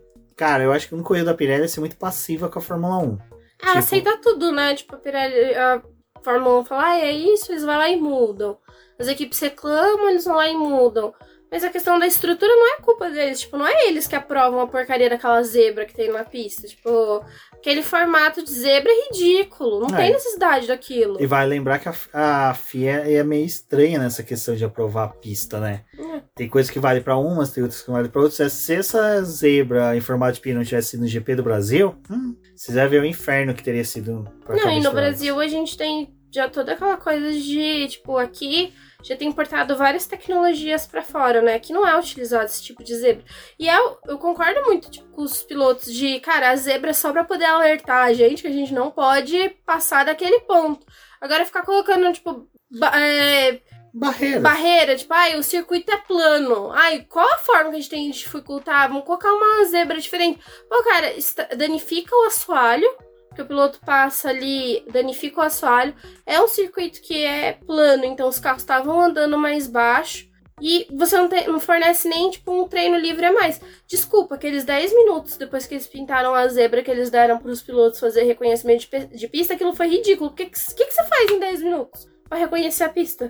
Tipo, você não vai acelerar o máximo em 10 minutos. Você não vai fazer certas coisas porque você já tem uma classificação que Tipo, tem a, a, questão do combustível acontecendo daqui 10 minutos depois. Pô, tipo, situação idiota. Todo final de semana é muito imbecil, assim, quando você olha. E se teve problema em 2021 com a zebra, tipo, ninguém teve a preocupação de ir lá e tentar mudar um pouco mais a zebra. Te, assim, gente, teve mudança no circuito, né? É, ele foi recapeado, ele teve algumas alterações para poder receber a Fórmula 1 agora, coisa que não tinha em 2021. Mas eu acho que eles se preocuparam tanto na parte estética de, tipo, ah, reformar o paddock para ficar visualmente mais bonito, para ocupar melhor as equipes. Teve uma mudança mais, tipo, pra televisão do que foi pra pista mesmo. Uhum. Bom, a gente tem a pergunta da Aninha, né? Seguindo nessa questão dos pneus. Se existe outra solução para os pneus, além de limitar o número de voltas considerando os riscos de não aguentar? É mais legal que se as equipes pensarem em diferentes estratégias, até mesmo precisarem mudar a corrida. Aninha, uh, até foi uma coisa interessante que a gente teve de discussão no grupo do EP, lembrando daquele GP dos Estados Unidos de 2005, em que as equipes que tinham pneu Michelin saiu da corrida, né, abandonou porque os pneus deles colapsavam naquelas na curva, né? Porque aí a curva 1 ela pega a é, é muito estranho tentar explicar isso, mas a curva 1 ela pega a primeira, a última curva do traçado misto, pega a primeira curva de Indianápolis, que é íngreme. Então tem uma inclinação, e essa inclinação colapsava os pneus da Michelin com o tempo e eles tinham risco de explodir. E naquele GP, a, as equipes que o pneu Michelin abandonou, foi um escândalo total. Tem texto no BP, tem texto no Projeto Motor falando sobre isso. Então a gente até falou, pô, essa solução que teve para esse final de semana teria sido muito bom se tivesse sido adotada em 2005 mas por que não foi adotado em 2005? Porque só tinha, lá em 2005 tinha duas fornecedoras de pneu. E a Bridgestone falou: olha, eu construí meu pneu de forma correta, não tem por que minhas equipes que utilizam meu pneu ser penalizado com qualquer alteração, né? Por isso. Voltando para 2023, 18 anos depois, uh, eu acho que a solução foi muito boa. Foi até a correta. Porque assim, até eu conversei com a Débora, pô, mas tanto composto médio como duro vão ser 18 voltas? Vão, vão ser 18 voltas. Porque foi uma decisão até democrática, porque assim, se quem economizou pneus macios ou teve pneus duros a mais, porque no TL1 não gastou, depois na sprint não gastou, naquele momento você não sabia que ia ter essas regras de limitação na corrida. Então você poderia ter sido beneficiado ou prejudicado sem ter conhecimento da regra. Mas então, para todo mundo foi a mesma coisa. Mas né? o problema nem era a questão do desgaste do pneu em si, não era o quanto que não, a banda. É não era quanto que o pneu estava sendo consumido, era mais pela questão do estouro, que independente se ele era pneu macio, duro ou médio, quando chegava depois das 20 voltas, ele estava é, começando a abrir. Então não tinha nem como saber se o pneu duro ia durar tipo 30, 40 voltas, se você, tipo, se ele estava colapsando em 20. Não, sim, mas é o que eu quero pontuar é que eu acho que a decisão de limitar 18 também para os dois valeu muito porque você, se todas as equipes soubessem que ia ser assim na corrida, o uso de pneus médios e duros teria sido diferente. Então, até a própria Pirelli poderia falar: ó, vocês reservem um duro e médio novo para corrida, para vocês poderem ter uma opção melhor.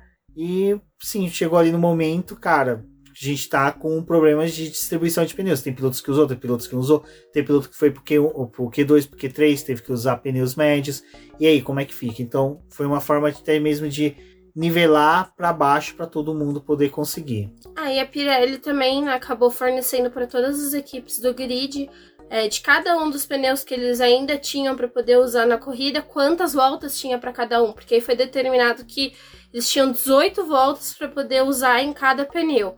18 voltas se ele fosse novo e se fosse um pneu usado ia ter que contar quantas voltas ele já tinha dado e quantas faltava para 18. Então a Pirelli passou tudo bonitinho para as equipes de quantas voltas eles tinham. O ruim é que assim, eu acho que obviamente fica limitado muito a questão estratégica. Tipo, você tem 18 voltas, não tinha como você ir além. A única coisa que você podia fazer era parar antes para poder colocar outro pneu, como aconteceu para alguns pilotos ali. Pararam antes porque estavam largando de pneu usado, já tinha algumas voltas. Mas em questão estratégica foi muito ruim, assim, essa corrida, né? Tipo. É que não teve estratégia. Que não né? teve estratégia. Tipo, eles só tinham que usar os pneus. Ah, tá, eu tenho um duro e um médio novo. Ah, então com cada um deles eu vou completar 18 voltas. Meus outros pneus têm menos voltas, eu vou completar menos voltas para poder cumprir as 18. Não foi tão efetivo, assim, não foi tão legal como poderia ter sido. Mas foi interessante ver isso. Eu acho que é o que o Rubens. Eu acho que sim, concordo com o que o Rubens tinha falado, né? É, as equipes também ganharam um teste grátis. Quer dizer, a FIA ganhou um, um, teste grátis de como seria uma corrida com limitação de voltas para cada pneu. Aí talvez eles podem fazer isso em, futuramente em algumas corridas. Tipo, ai, o pneu macio nessa pista, a gente sabe que a durabilidade dele é de 13 voltas. Então os pilotos não vão poder. Quem largar de macio não vai poder ultrapassar 13 voltas com aquele pneu macio, tipo, para poder usar os outros compostos. Pode ser que isso seja avaliado em outras circunstâncias. Eu acho que a, a questão é que, como a gente vê muito, né, começo de corrida, a FIA mostra, quer dizer, a transmissão mostra aquela estratégia de que a que a Pirelli fala, olha, quem for usar os três compostos pode usar o primeiro, o macio com tantas voltas, o médio com tantos. Eu acho que eles vão fazer isso. Eu acho que eles vão pegar e falar assim, pô, no Qatar, porque foi uma puta corrida, foi uma corrida sensacional para mim. Acho que foi uma das corridas, acho que depois de Singapura e Silverstone, foi a corrida mais divertida que a gente teve, porque cara, os caras tinham que parar, não tinha aquela coisa do cara ter que seguir, então eles tinham que parar, tinham que, sabe? É o que o Leclerc falou, pô, a gente tava em volta de classificação as 18 voltas do pneu era volta de classificação. Então era 18 voltas pisando fundo, exigindo o máximo do carro.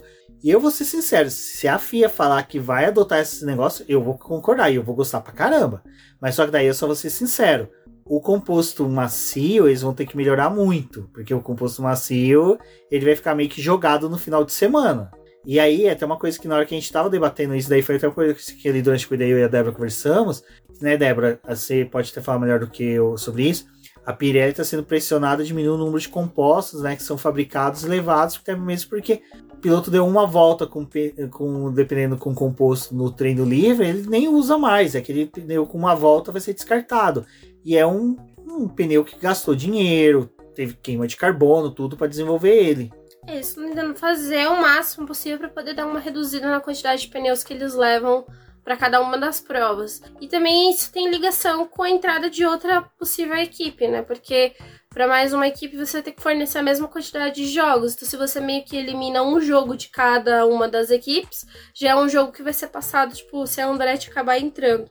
Então, a Pirelli não teria muito problema de tipo, ter que expandir fábrica, expandir a questão de, de produção dos pneus. Mas sim, né? Acho que eles estão brigando com essa coisa de tentar reduzir a quantidade de pneus, encontrar uma forma de ainda ter performance no fim de semana, mas entregar menos composto. Talvez isso possa ser usado para alguns finais de semana. Tipo, na sprint eles já trabalham com um número reduzido, né? A gente teve o teste ali da ATA também, da alocação é, diferente que teve ali dos pneus, né?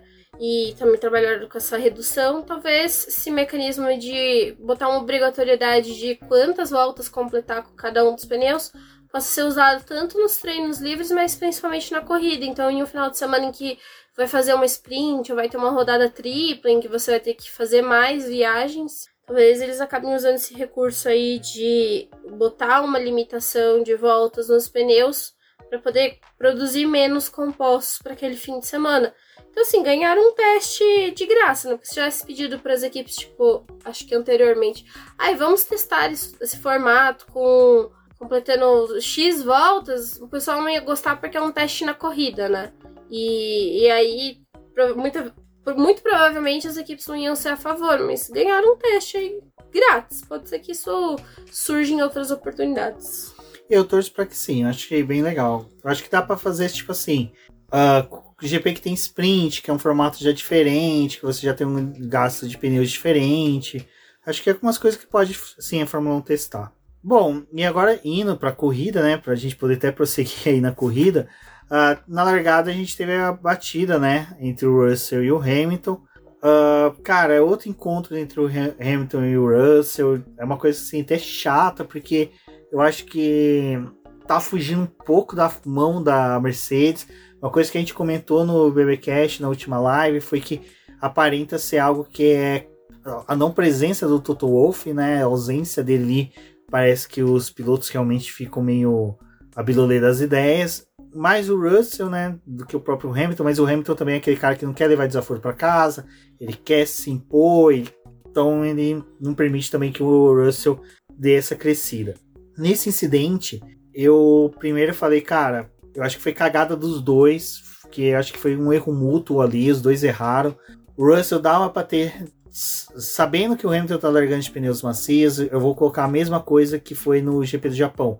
Quando você sabe que seu companheiro de equipe tá com, com um composto mais macio, logo, lógico que ele vai ser mais rápido do que você. Ele vai ter uma preferência a ganhar a posição que você. Se você tá numa disputa que não é pelo campeonato, é pelo Mundial de Construtores, como é a Ferrari que quer se permanecer como vice, e o Hamilton ainda está disputando o vice-campeonato, e até mesmo o Russell, que está disputando para não perder posições para o Norris, para os outros pilotos, cara, ser conservador é o que vale. Então, assim, o Norris poderia ter, sabe, recolhido um pouco o carro para o Hamilton passar. O Hamilton tinha chance ali naquela primeira sequência de curvas até de passar o Verstappen e é aquela situação em que se o Hamilton tá mais rápido à frente do Verstappen, beleza, segura o Verstappen um pouquinho, mas o Verstappen ia passar ele, não ia ter como.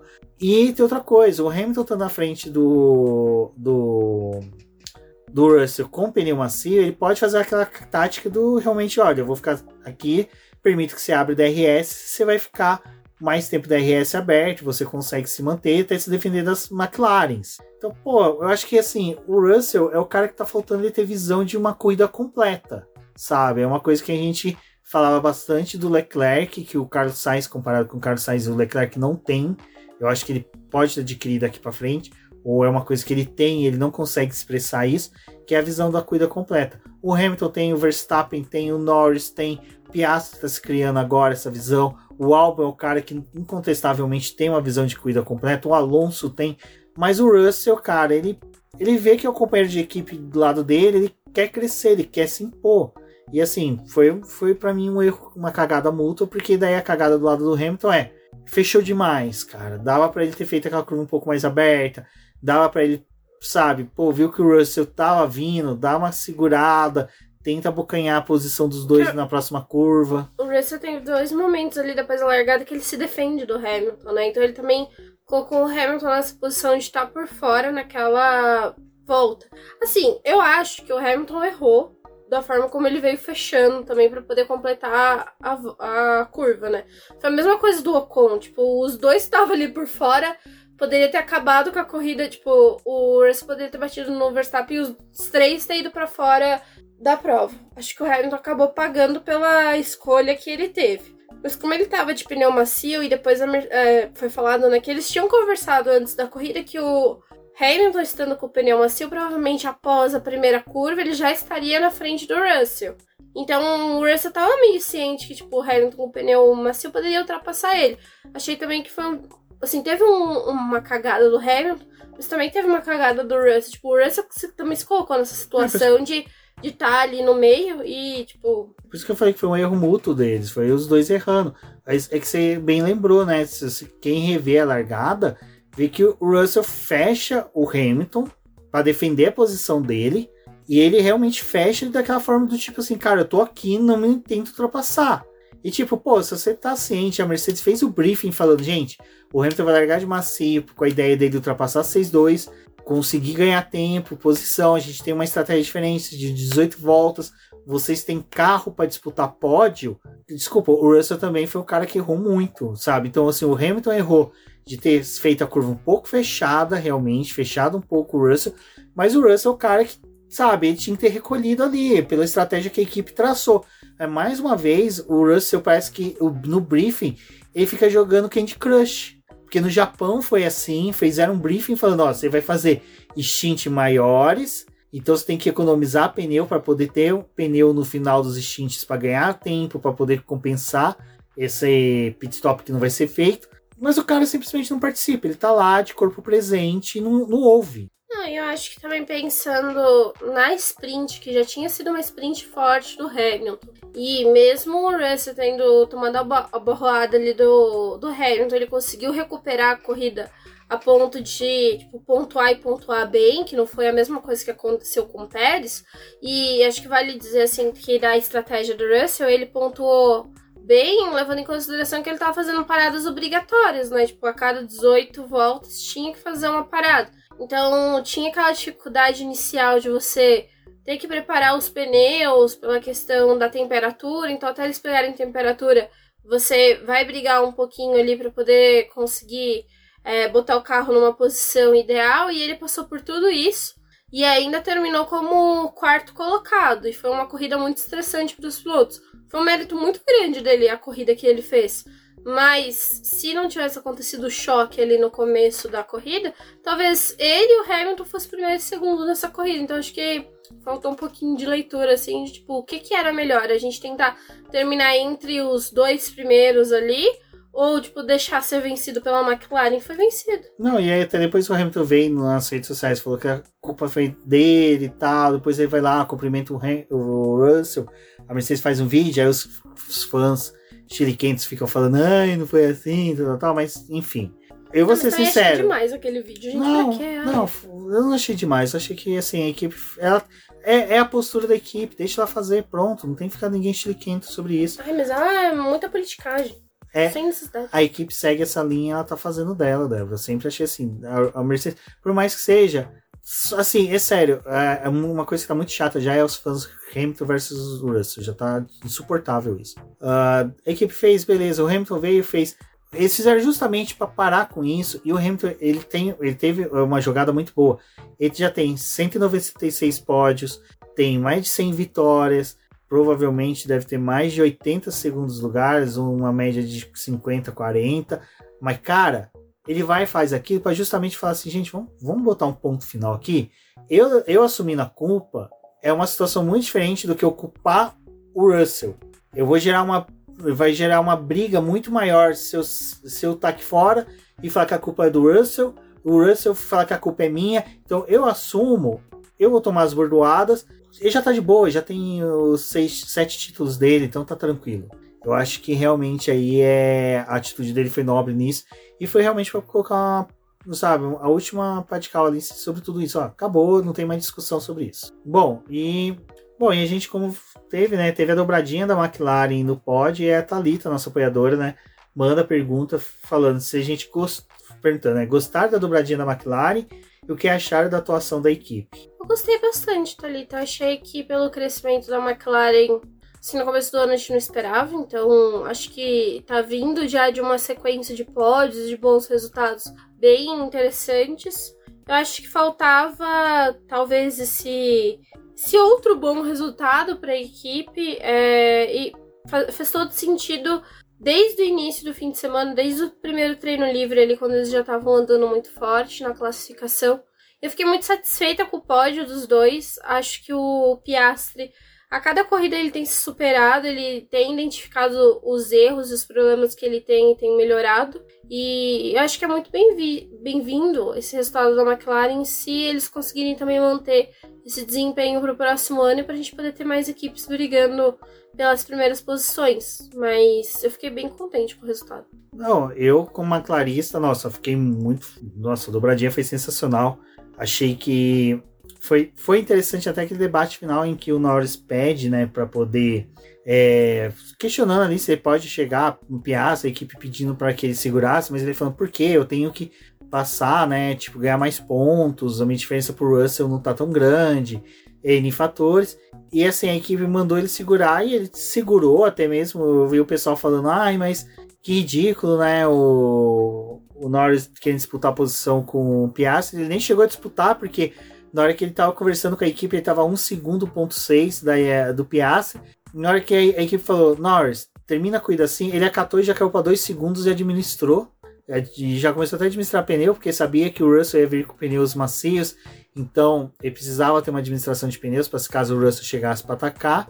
Não chegou, mas eu acho que foi assim um final de semana bem completo para a equipe. Foi coroado com a vitória do Piastri, foi coroado com o pódio duplo da, dos dois, tanto na, na sprint como na corrida.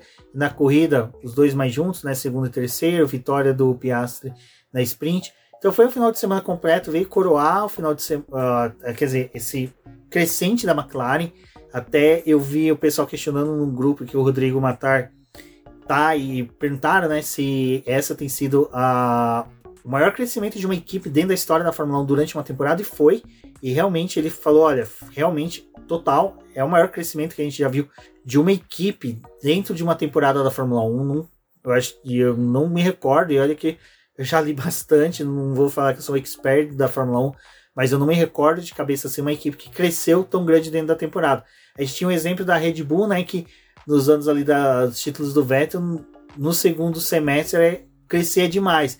Mas era uma equipe que já vinha bem. Se lembrar, a McLaren no começo do ano teve abandonos no início, teve classificações horríveis, pilotos ficando no Q1.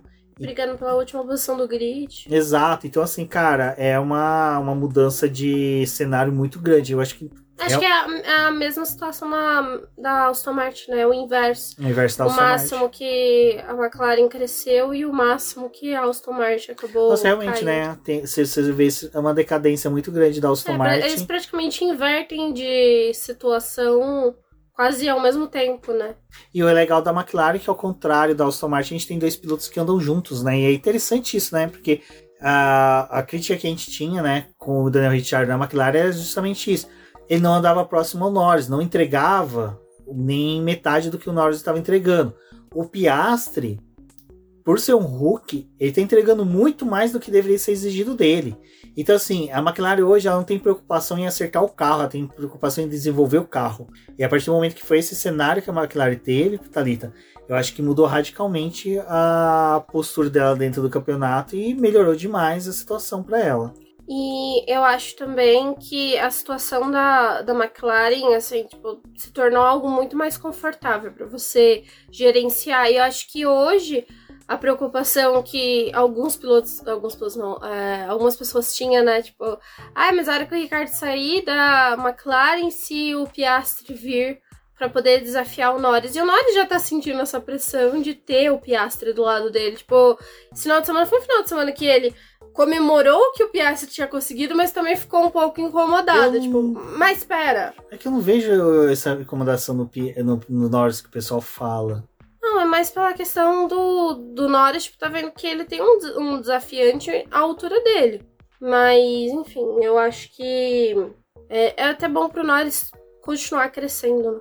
É que assim, o pessoal fala, ah, o Norris tá se sentindo incomodado, o Norris Algumas tá. falas dele mostrou isso. Cara, eu, eu, é aquela coisa que a gente tava sentado na mesa no, na sexta com a Denise, e até a Denise pontuou sobre isso, né?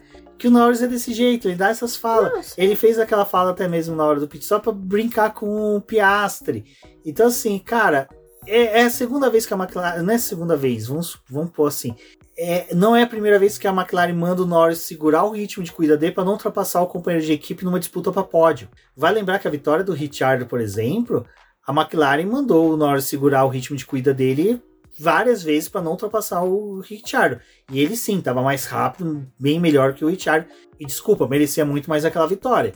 Mas a McLaren, sabe, é, é uma coisa que até quando o pessoal vem falar comigo de podcast fala, pô, quem que é a pessoa que, assim, como é que eu sei a pessoa para começar podcast para gravar? Cara, é uma dica que o Léo Lopes deu do Radiofobia, que é pessoa para gravar podcast você é uma pessoa que você pode falar não. Ah, não quero essa pauta, não acho isso interessante, hum, sabe, colocar limites. A mesma coisa é a Fórmula 1. Ela encontrou no Norris um porto seguro. O Norris é o cara que eles sabem que eles podem falar: Norris, não ataca, Norris, conserva pneu, Norris, faz isso, Norris, faz aquilo, ele faz. Então, assim, cara, eu vejo que o Norris ele tá tranquilo, ele sabe que na hora que ele for vencer, ele vai vencer. Na hora que ele puder realmente apertar o ritmo de corrida, ele vai apertar o ritmo de comida, corrida, o ritmo de comida. O ritmo de comida tem que parar no Brasil, né, para não passar mal. Então, eu acho que realmente assim, o Norris ele não tem essa coisa de estar tá incomodado. Eu sei que eu entendo o que a Débora falou, que é dele estar tá sentindo que ele tem um companheiro de equipe à altura, mas ele teve essa sensação com o Carlos Sainz e não se criou um clima ruim. O que eu até quero que o pessoal compreenda que eu não estou falando que o Norris não se sinta incomodado. Ele vai se sentir incomodado porque ele quer ser o líder da equipe. Mas não, ele não está se sentindo incomodado, eu acho que a ponto de saber que vai ter um clima ruim, como é o que possivelmente tem na Mercedes, tem na Ferrari, que são equipes que hoje o clima pode estar ruim entre os dois pilotos. E ainda só para finalizar a questão da McLaren, que ela conseguiu, né, o pit stop mais rápido da história. Ainda ninguém, né, né a categoria, nem a DHL, que é que premia, né, as equipes, veio a falar porque ainda está pendurando o recorde da Red Bull no GP do Brasil de 1.82 e a McLaren fez de 1.8. Bom, torcer aí para que seja confirmado, porque eu acho que realmente vai ser difícil alguém conseguir bater, porque das novas regras de de tempo mínimo, questões de pistola que foi impostas no ano passado para pit stop, dificilmente alguém vai bater esse recorde da, da McLaren. Bom, Débora, a gente tem que falar um pouquinho da Ferrari no Qatar, né? Que não teve a presença do Carlos Sainz, o Leclerc fez o que era possível, conseguiu um P5 ali, que foi até mesmo, acho que era o máximo que ele poderia conseguir. Acho que não tinha muito para onde ir ali com o desempenho da Ferrari. É, ele o Leclerc quando acabou a corrida ele falou que ele estava muito cansado que a corrida justamente por eles só fazerem 18 voltas com cada um dos pneus não precisar ficar pensando muito em qual estratégia seguir né eles estavam andando é, com o carro no máximo. Então ele ficou muito cansado também. Era visível o quanto que ele estava passando mal ali depois que a corrida acabou. Mas eu acho que a, a Ferrari ela não foi tanto assim, né, pro Qatar. Era esperado um desempenho um pouquinho melhor, mas a, a McLaren tomou todo o protagonismo do fim de semana.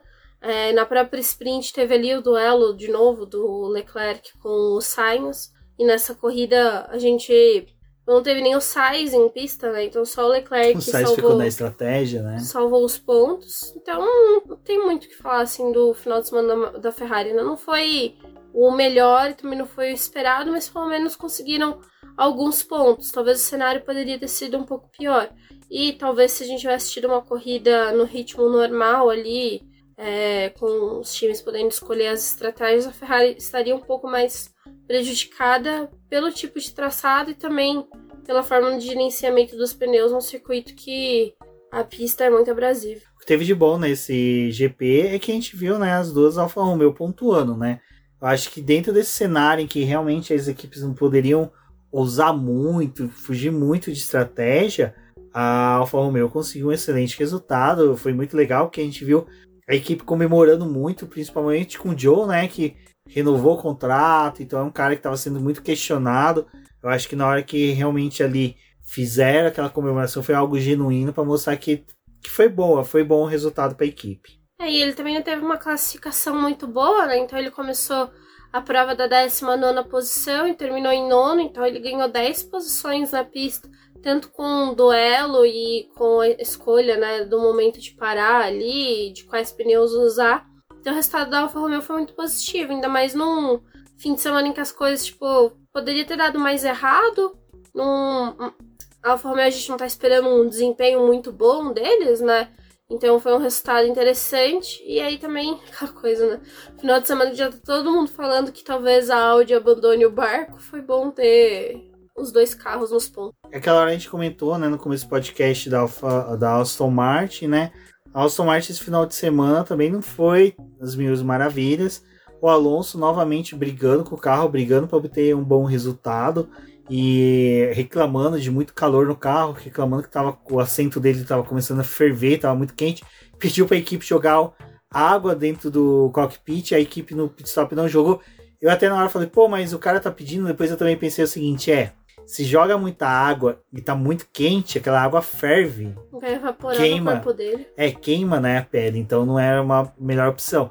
É diferente da nossa transpiração, que ela já é uma água meio que controlada do corpo para poder refrigerar ele.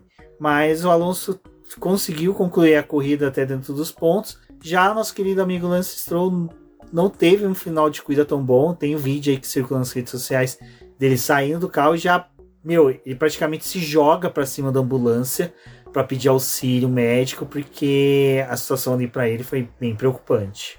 Acho que a gente esperava um resultado um pouco melhor da Aston Martin, né? Então não veio aí, não, não tá acontecendo isso. E realmente, coitado da situação do Alonso, acho que deve ter sido horrível fazer essa corrida com o assento esquentando com o que estava acontecendo aí na pista. E já é um piloto mais velho, né? Por mais que tenha mais experiência, tudo é complicado andar com um carro como esse. E é o, o Rubens estava falando do Stroll, né? Até é uma situação preocupante, porque tem um vídeo dele na reta principal do circuito que ele começa a bater a cabeça de um lado pro outro no, dentro do carro, tipo, passando pela reta. E ele, depois que a, a corrida acabou, ele falou que alguns trechos da pista, nas últimas 20 voltas, ele tava tendo apagão. Então ele fazia a curva e nem sabia como é que ele tava fazendo, porque ele não tava mais. É, a- a- o disjuntor dele tá desligado. Então, assim, tudo bem, né? Stroll foi um babaca na sexta-feira? Foi, mas eu fiquei com dó da situação que ele acabou ali. É, é o tipo de coisa que a gente não, não, não quer pra nenhum piloto, né? Passar mal, terminar a corrida mal. E isso é até uma coisa que a gente vai finalizar o podcast falando sobre essa questão da corrida do Qatar. Mas o Alonso realmente, coitado, terminou em sexto, né? Pô, puta resultado pro carro que ele tem pelo final de semana que a Aston Martin poderia ter. Mas eu fiquei com a sensação de que poderia vir um pouquinho mais. Exato. Bom, quem poderia ter feito um pouco mais foi o Pérez, né? Porque Max Verstappen, tricampeão, liderando a corrida de ponta a ponta, fazendo a volta mais rápida. Pérez, em compensação, foi um desastre. Olha, gente, desculpa. Eu já vi o pessoal vindo me criticar, criticar a gente do BP por falar essas coisas, mas é a realidade. O Pérez, sabe, eu, se vocês pegar o podcast do, aqui do BBcast de 2021, quando confirmaram que o Pérez iria para para 2020, na verdade, quando o Pérez iria para Red Bull, eu avisei, falei, gente, ele é um piloto que não vai disputar título, ele não é um piloto Red Bull, qualidade Red Bull de piloto de ponta, porque ele não entrega, ele tem oscilações e quando ele oscila para baixo, é um declínio muito grande. O Pérez é aquele cara que realmente parece que quando ele tá de saco cheio, ele não quer mais, não quer entregar, ele não evolui, sabe? Pô, o Christian Horner vir dar graças a Deus que as próximas pistas podem favorecer ele, é ridículo. Você torcer que uma pista favoreça um piloto, você tá entregando que não é um piloto que você confia em todas as pistas. É, acho que a situação da Red Bull ali, falando primeiro acho que do Max, né? Foi mesmo um fim de semana muito bom dele, apesar dele não ter ganhado a sprint. Ele fez boas classificações, é um piloto que tá vindo dominando a temporada e acho que merece o título que teve, assim, por mais que, que seja é, questionável algumas coisas que aconteceu com o carro ali, enfim. Ele conseguiu o título de uma forma dominante. E é mais uma corrida assim, tipo como foi no Japão, que mostra a diferença dele pro Pérez, do quanto que o Pérez não tá entregando, do quanto que o Pérez está devendo aí pra equipe e que ainda pode perder esse, esse vice, né? Então teve que até agradecer o fato do Hamilton ter abandonado é, para poder favorecer aí algum resultado pro Pérez. E o Pérez quase não terminar na zona de pontuação por causa de todo toda aquela coisa de extravasar limite de pista, de não não tá atento ao que estava acontecendo, tomado várias punições ao longo da corrida. É, a sorte é que, tipo assim, os pilotos que estavam envolvidos ali com ele no duelo dos pontos também foram punidos, né? Que foi o Stroll e o Gasly. É, o Pérez e o Gasly, esse final de semana, assim, tipo, foram bem horríveis nessa questão de limite de pista. Mas é mais uma realidade, assim, tipo, cara, o piloto que é teu companheiro de equipe tá se tornando tricampeão em mundial com uma distância gigantesca para você que tá no segundo lugar. E no final das contas, tipo, o Pérez mal conseguiu um ponto para a equipe. Então, mostra muito que foi o ano da, da Red Bull e o que foi o ano do Verstappen comparado com o do Pérez. Não, para pra ver, o Verstappen conseguiu 26 pontos hoje e o Pérez 1. Tipo, É. a volta rápida do, do Verstappen já se sobrepõe ao ponto do, do Pérez. E quando a gente. Pode até parecer estranho, pessoal, falar assim, pô, mas vocês pontuou a questão do domínio da Red Bull, mas queria que a Red Bull tivesse um segundo piloto bom, sim. Temporada 2016 da Mercedes ali com Hamilton e Russell. Hamilton e Rosberg foi sensacional. Temporadas em que você tem disputas internas entre pilotos é sensacional, sabe? Então, assim, cara, é legal. É bacana. Por mais que o pessoal falem, reduzam às vezes o Mark Webber, pô, o Mark Webber se impunha contra o, o Vettel de uma forma muito mais forte, sabe? Eu, eu acho que o Mark Webber foi muito melhor segundo piloto, assim, dentro da Red Bull do que foi o Pérez. E eu acho que até se tivesse sentido paciência com o álbum, tivessem feito um trabalho melhor com o álbum, acho que estaria sido bem melhor, até para a Fórmula 1 ter tido um piloto como álbum dentro da Red Bull. Bom, e aí, né, a gente segue nas perguntas dos nossos ouvintes, e agora a gente tem a pergunta da nossa Rafaela Oliveira, para quem não conhece, a Rafa está sempre com a gente lá nas lives, super parceira aqui do Boletim do Paddock, que, para quem não sabe, é a garota da F1, e ela traz uma pergunta um pouco capciosa aí, mas muito boa, e vale o debate sobre isso, né? Que a próxima meta do Verstappen pode ser ganhar um título sem ser apagado por questões externas, ou seja, sem os famosos asterísticos, como tipo de, como, como tipo de regulamento ou ações da FIA e da Fórmula 1, que a gente vai discutir mais isso do que o título dele em si. É complicado, Rafa. É complicado, que eu acho que assim, até. Débora, responde você, depois eu falo. Não, eu acho que. A gente até dá uma inspirada pra pensar no É que, que- responder, é complicado. Acho que a questão que aconteceu hoje, da, do calor e tudo, é bem complicado porque provoca né, o debate da forma como a FIA gerencia as coisas e as, as escolhas de pista e provas que ela está trazendo para o cenário é, da Fórmula 1. Acho que nesse sentido não é muita culpa do Verstappen que está acontecendo, né? Da, nesse, dessa forma como a, a FIA ou a Fórmula 1 escolheram o, ca- o calendário. Mas é bem interessante que, tipo, no momento que ele conquista o título, alguma outra coisa apaga, né? E talvez tenha sido bom ele ter conquistado o título no sábado, né? Porque no sábado só tinha a vitória do Piastrinho pra poder dar alguma coisa ali pra você comentar além. Só que Mas Eu o título acho que- dele ainda foi apagado porque o Pérez abandonou. É, o Pérez abandonou. Eu acho que ainda assim é um título que, cara, que graça que tem ganhar no sábado de uma sprint. Que era o que a gente tava falando, né? Em um momento essa sprint vai definir alguma coisa. Não teve uma disputa acirrada pelo título, mas foi a sprint que definiu o resultado, né? Até o, o Leclerc falou: ai, mas a gente não deveria correr, ter uma sprint no momento que tem uma decisão de campeonato. Então, tipo, você quer assumir que as, as sprints deveriam ser no começo do ano, né? Não ser agora numa reta final de campeonato. Ok, até pode ser interessante se fosse só no começo do ano, não tivesse agora. Mas não tem muito como você controlar em qual pista vai ganhar o título. O ideal seria que fosse na última prova do ano, fosse lá em Abu Dhabi, mas não tem como você controlar isso quando uma equipe faz um carro extremamente dominador.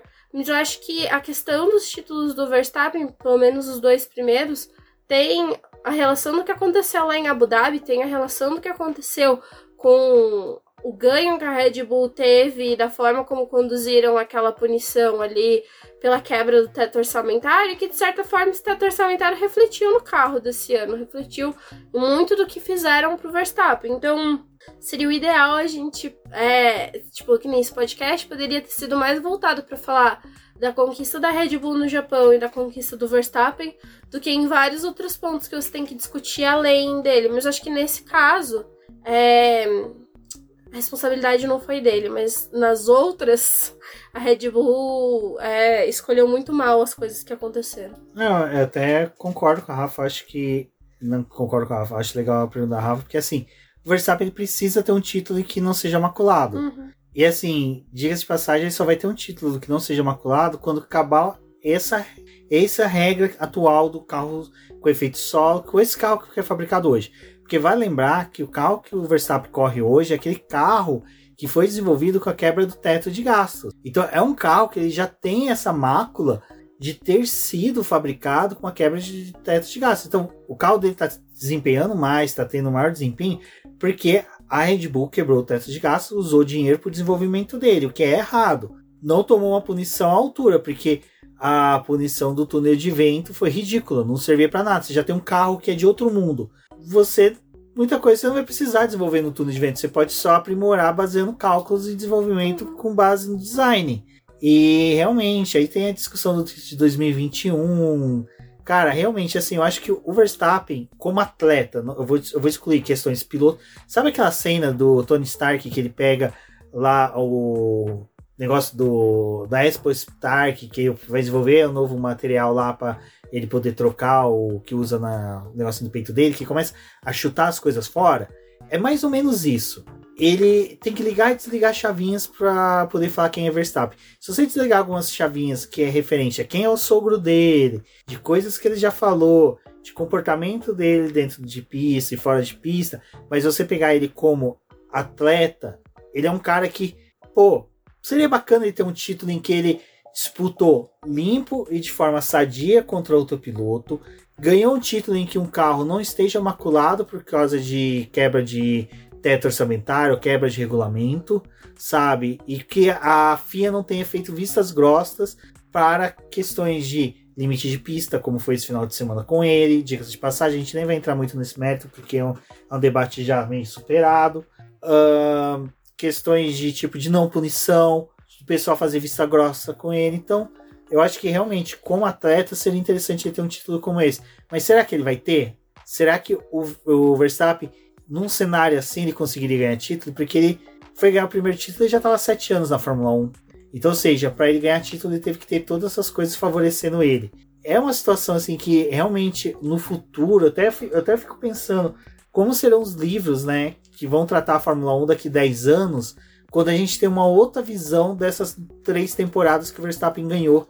Porque é que nem todo mundo fala muito do, do tricampeonato do Piquet.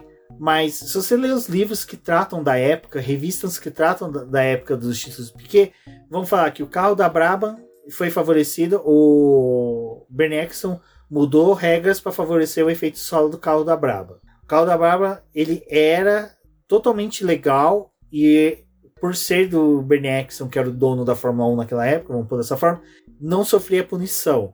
O Piquet não era um cara que jogava limpo. E aí você tem os dois títulos que o Nelson Piquet ganhou dentro da Brabham, pô, são títulos maculados.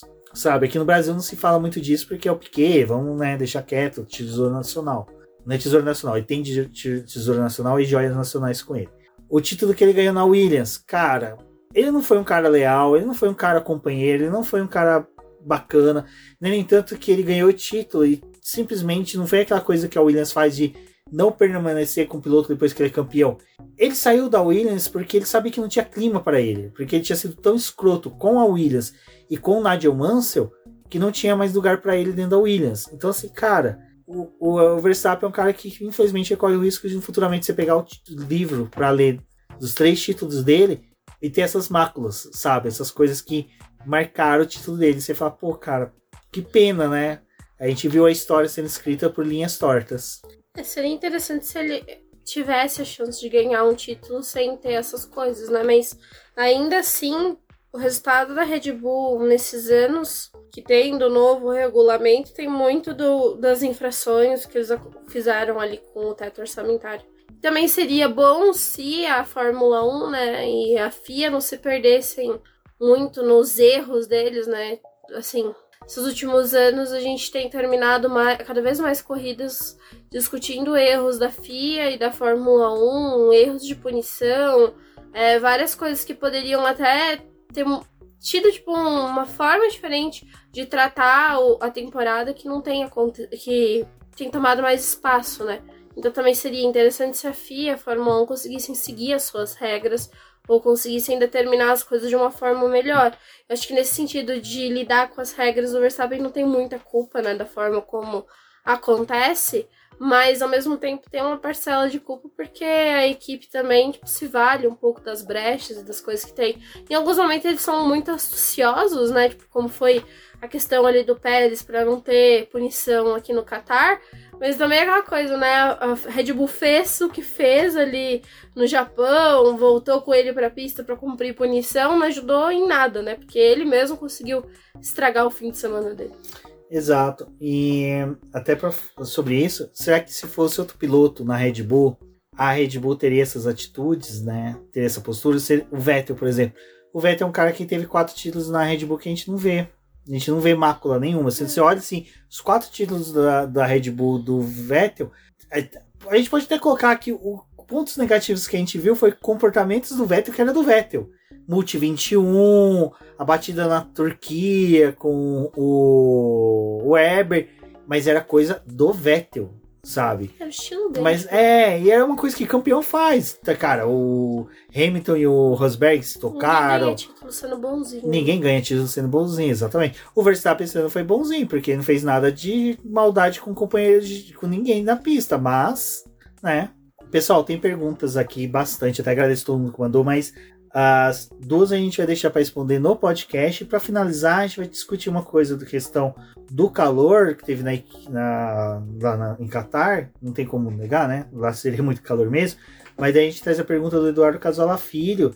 Será que os pilotos terão alguma mobilização para melhorar suas condições depois dos problemas no Catar? Uh, esse mundo poderia montar um sindicato fazer greve, né? Que os atores fizeram em Hollywood. Ai, Casola, eu acho que é um, um, pouco complicado, assim. Tipo, a Star até perguntou, né, se vai ter alguma mudança, talvez, de equipamentos dos pilotos no futuro para poder amenizar a, esse calor que aconteceu, mas acho que é para uma corrida específica, né? Apesar que, assim, na Indy... Pela Posso só Antes, você volta exatamente na Indy. Eu vou ler a pergunta das duas, porque dá para encaixar nisso, pra gente não deixar a pergunta delas de fora, que é da Daninha e da Esther. A Daninha pergunta se os pilotos estavam exaustos no final da corrida. Sargent não conseguiu terminar. Será possível mudar a data do GP do Qatar e ter alguma condição climática melhor? Já foi feito algum teste? E, ela, e a Esther pergunta, né? Se vocês acham que por conta do, do calor é, pode haver mudanças no equipamento. Aí você volta na questão da Indy. É, então, acho que o Casola talvez fosse até o cara mais ideal para comentar sobre isso, né? Porque ele acompanha mais a categoria da Indy. Mas a Indy, quando ela teve ali a mudança do carro e as questões de segurança que ela colocou o o aeroscreen né? É, o aeroscreen tinha sido testado para Fórmula 1, mas não ia dar muito certo pelas questões aerodinâmicas do carro e pelo calor. Exato. Aí na Índia a gente já teve alguns pilotos lidando com queimadura na mão, né? Teve alguns problemas assim por conta do calor e da radiação que tinha ali naquela parte. E aí eles adotaram um sistema de refrigeração para o carro. Porque eu acho que isso talvez não vai ser usado na Fórmula 1. A Fórmula 1 tem o, o ralo, que é aberto. Então, em, em teoria, seria um carro mais ventilado. Mas eu acho que pela preocupação que está tendo para 2026 para poder reduzir o peso do carro, a gente não vai ter uma mudança nessa, nessa questão de equipamento para poder refrigerar o piloto durante a corrida, porque seria mais uma coisa que ia dar peso pro carro. E eu acho que por mais que seja uma questão de segurança, é algo que você tipo, só tem teria praticamente uma corrida ou em Singapura, né? Seriam duas provas. Só apontando uma coisa, é, você fazer uma refrigeração no cockpit na sala de segurança, você teria que fazer furos nela e furo na célula de segurança, você gera mais peso porque você tem que reforçar esse furo com material que vai desde titânio, liga de titânio com fibra de carbono. Não pode amassar, né? Exato. Não então, pode romper a célula de segurança. É, uma coisa que até mesmo surgiu, questões de furo de célula de segurança, que foi daquela época que os pilotos tinham um furo no cockpit, que eles colocavam a mão e fechavam, uhum. para fazer o duto F lá, né, gerar ar na asa traseira. Então aquilo ali já falou, ó, isso daí é perigoso, que o piloto tira a mão do volante, e é um furo na carenagem que não pode ter. Então, eu acho que para essa questão não deve vir algo para Fórmula 1. E também mudar o material de roupas, coisas, não dá para poder mudar porque já foi, eu acho que assim, é uma coisa que já foi muito estudada e poderia ter um estudo até além, mas toda a roupa que eles usam é de segurança por questão do fogo. Então não tem como você andar com um macacão tipo mais fino ou mais fosse mais ventilado em corridas como essa, porque se você tem uma batida, você morre. E desse calor surgiu uma coisa que o Ocon falou que ele baixo, enfiou a mão dentro do capacete, puxou a balaclava para baixo do queixo para poder vomitar. Isso é uma coisa que a Fórmula 1 vai mudar até a formato da balaclava, podem anotar. Porque ele ter baixado ela significa que qualquer coisa que prender ali e puxar vai expor o rosto do piloto, e no caso de um incêndio, ele sairia queimado. Sairia queimado. E a balaclava ela é anti-chama, ela é justamente para proteger o piloto, parte do pescoço e início do rosto. Então, assim, eu concordo que a Fórmula 1 às vezes pega muito no pé da questão do piercing, piercing enfim. Mas acho que. Cueca. Né, mas, assim, acho que nesse sentido não tem muito o que fazer. É, não acredito que vai vir um sistema de refrigeração para o carro de Fórmula 1 que seja além daqueles que eles já usam para pista. Porque assim, o problema foi com os pilotos, mas é algo que poderia ter sido evitado, que eu já vou responder a pergunta da Aninha.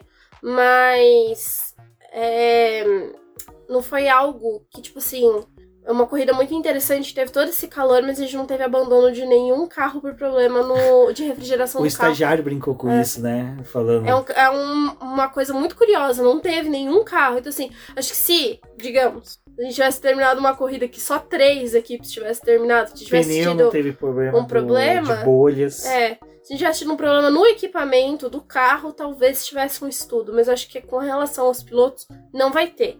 E a Aninha perguntou é, da questão da, da, prova do Qatar. Então, Posso só pode... inserir uma coisa? Uhum. Eu acho que essa resposta da linha casa com um pouco do Casola. É. Que Casola tá falando se poderia ter uma mobilização dos pilotos. Eu acho que os pilotos vão se mobilizar para pedir para ter alterações exatamente no que a Aninha perguntou. É, se é possível mudar a data do GP, né? Dela. É, então, o GP não vai mais acontecer provavelmente em outubro. É, para quem viu a Copa do Qatar ano passado, Qatar, quando decidiu sediar a, a Copa, né? Eles não queriam que fosse no começo do ano, como geralmente é, né, Rubens? Não, em junho. Em junho, isso. Não poderia ser nessa época, porque lá é muito quente. Então, a única forma de re realizar a Copa lá tinha que ser no final do ano, entre novembro e dezembro. Que foi o que a FIFA fez, né? A, a Copa aconteceu nessa época e era onde a Fórmula 1 queria encaixar uma corrida adicional da, da categoria, mas aí o Qatar se recusou a receber a Fórmula 1 porque, por, pela logística do país, né, ia estar tá recebendo a Copa. E aí a Fórmula 1 para o próximo ano, o Qatar não vai ser mais em outubro, o Qatar vai ser em novembro, já na nessa data aí que é mais esperada, final de novembro, início de dezembro. Então provavelmente não teria esse problema com o calor como teve, porque em 2021 o único problema que a gente teve da corrida em si ter sido realizada foi com relação aos pneus e a zebra. Ninguém passou mal, ninguém ficou tão horrível como foi a situação desse ano. É que foi justamente na época do ano que não é favorável, outubro lá é muito quente e assim, existem desertos e desertos, né? O Catar não é um deserto em que, tipo, quando chega à noite, o entardecer, a temperatura baixa, como acontece no Bahrein, né? No Bahrein é, tem isso, né? Tipo, vai chegando mais pro final do dia, a temperatura da pista começa a cair, tem uma circulação muito maior de ar no Bahrein.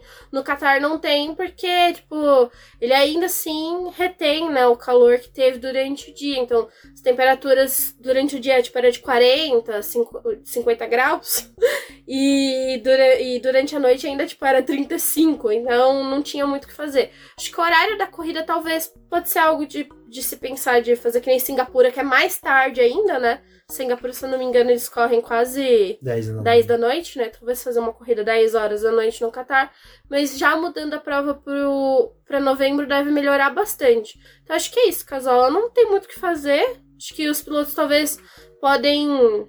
É, talvez ver com as equipes uma forma de ter um treinamento mais pensado para as corridas, assim como é para Singapura, para o Qatar Talvez teria sido mais interessante se as duas corridas tivessem Eu sido próximas. Que, que eles podem fazer o seguinte: assim como Monza, Mônaco, o carro sofre algumas adaptações por causa. Até circuitos de rua sofre algumas adaptações por causa de batida, essas coisas, velocidade. Eu acho que as equipes, os pilotos podem ver o seguinte: olha, seria o momento da gente poder ver a questão até de a colocar é, uns obrigar, obrigar a FIA, a, ou pedir uma autorização para a FIA, olha, nessas coisas a gente vai exceder o peso, porque a gente vai colocar mais água para uhum. eles beber, e uma água numa condição melhor, a gente tem como colocar um cilindro para refrigerar essa, esse líquido que ele vai beber, ou até mesmo aquela. Coloca aquele. Ah, não aquele colete, colete, Não aquele colete. Aquele colete ele pode ficar por cima do macacão dele até a hora da largada, é. para manter ele mais gelado. É, sabe, tem coisas que eu acho que dá para se pensar assim. Dá para se, tipo assim. É até uma coisa que seria legal. Para algumas corridas você ter algumas coisas diferentes. Olha, no Qatar eles vão poder correr com a, a, a pista, ou vai ser uma duração menor, porque no tanque de gasolina vai ser menos gasolina, mas só que eles vão carregar mais água, mais líquido. Em vez de ter ser uma garrafa só de um litro, eles vão carregar duas garrafas de Muda dois litros. a quilometragem da prova, né? Exato, acho que tem como alterar isso. Porque sprint foi ok problema foi ter chegado a, 57 voltas numa corrida em que foi extremamente estressante porque estavam fazendo volta de classificação Ou, toda a volta. Como eles falaram até mesmo que não tem, não estavam tendo, né? O como falou, pô, a gente não tava tendo refrigeração no capacete. Eu não tava conseguindo respirar ar fresco. E é uma coisa que até o Giafone, quando uma vez ele comentou, ele comentou a Indy, ou ele estava falando sobre a Indy, não me recordo agora em que na Indy o capacete dos pilotos é meio que tem um duto, né, que pega ar fresco de fora. Ele é meio que colocado de uma forma meio inclinada assim para fora do carro depois do do airscreen, para pegar justamente o ar mais frio que passa pelo carro. Então, talvez, pô, pegar um ar mais fresco, né, que possa jogar, usar um sistema de duto igual é o da da Indy no capacete do piloto, quem sabe? É uma são alternativas. Casola, linha, estéreo, acho que tem alternativas, acho que pode ser discutido sim. É os pilotos se juntar. Eu acho que essa federação de pilotos que tem. É, mas aí acontece, tipo, essa corrida aí vai passar batido. E eles só vão lembrar dos problemas quando vão voltar pra lá. Não, é que vai passar batido. Sabe o que vai acontecer? Como a maioria dos pilotos que estavam hoje estavam em 2021, vai chegar no briefing que eles vão falar sobre isso. Eles falam assim: então, gente, sabe qual é? Vocês não vão passar isso, porque lembra 2021 que todo mundo acabou bem? Pô, o Alonso Velhote aqui, ó, foi até pro pódio. Então não vai acontecer isso de é. novo, beleza? Se acontecer em 2024 de vocês passarem mal, aí a gente pensa alguma coisa para 2025, porque tem que lembrar que essa pista tem 10 anos 10 de contrato, anos. né? Então acho que realmente pode mudar somente a partir do ano que vem. É, aí tem um problema com o aquecimento global, né? Se o aquecimento global quiser que a corrida de novembro do ano que vem seja ruim, vai ser. Ah, não, mas é. agora que é na hora da gente dar nota na corrida, vamos dar nota ai, da corrida. Ai.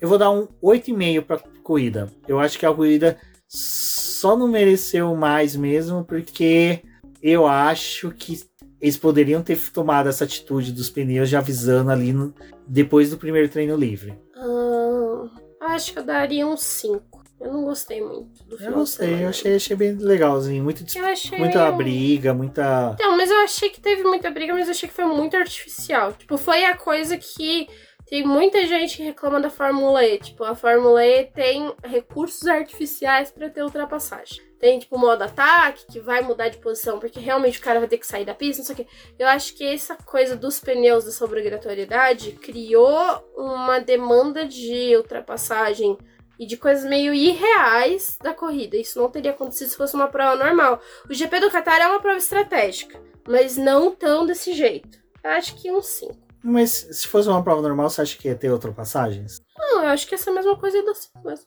Aí ia ser uma nota 5 de qualquer forma. Eu dou uma nota 8 porque eu achei legal, achei interessante, achei legal. Pô, a gente viu as alfas pontuando, a gente viu Tanto as. pela McLaren, pelo que ela entregou. Tá bom, então. Bom, é isso, pessoal. Esse foi o BBcast. Agradeço a todo mundo que ouviu até aqui. Muito obrigado. Compartilhe nas redes sociais.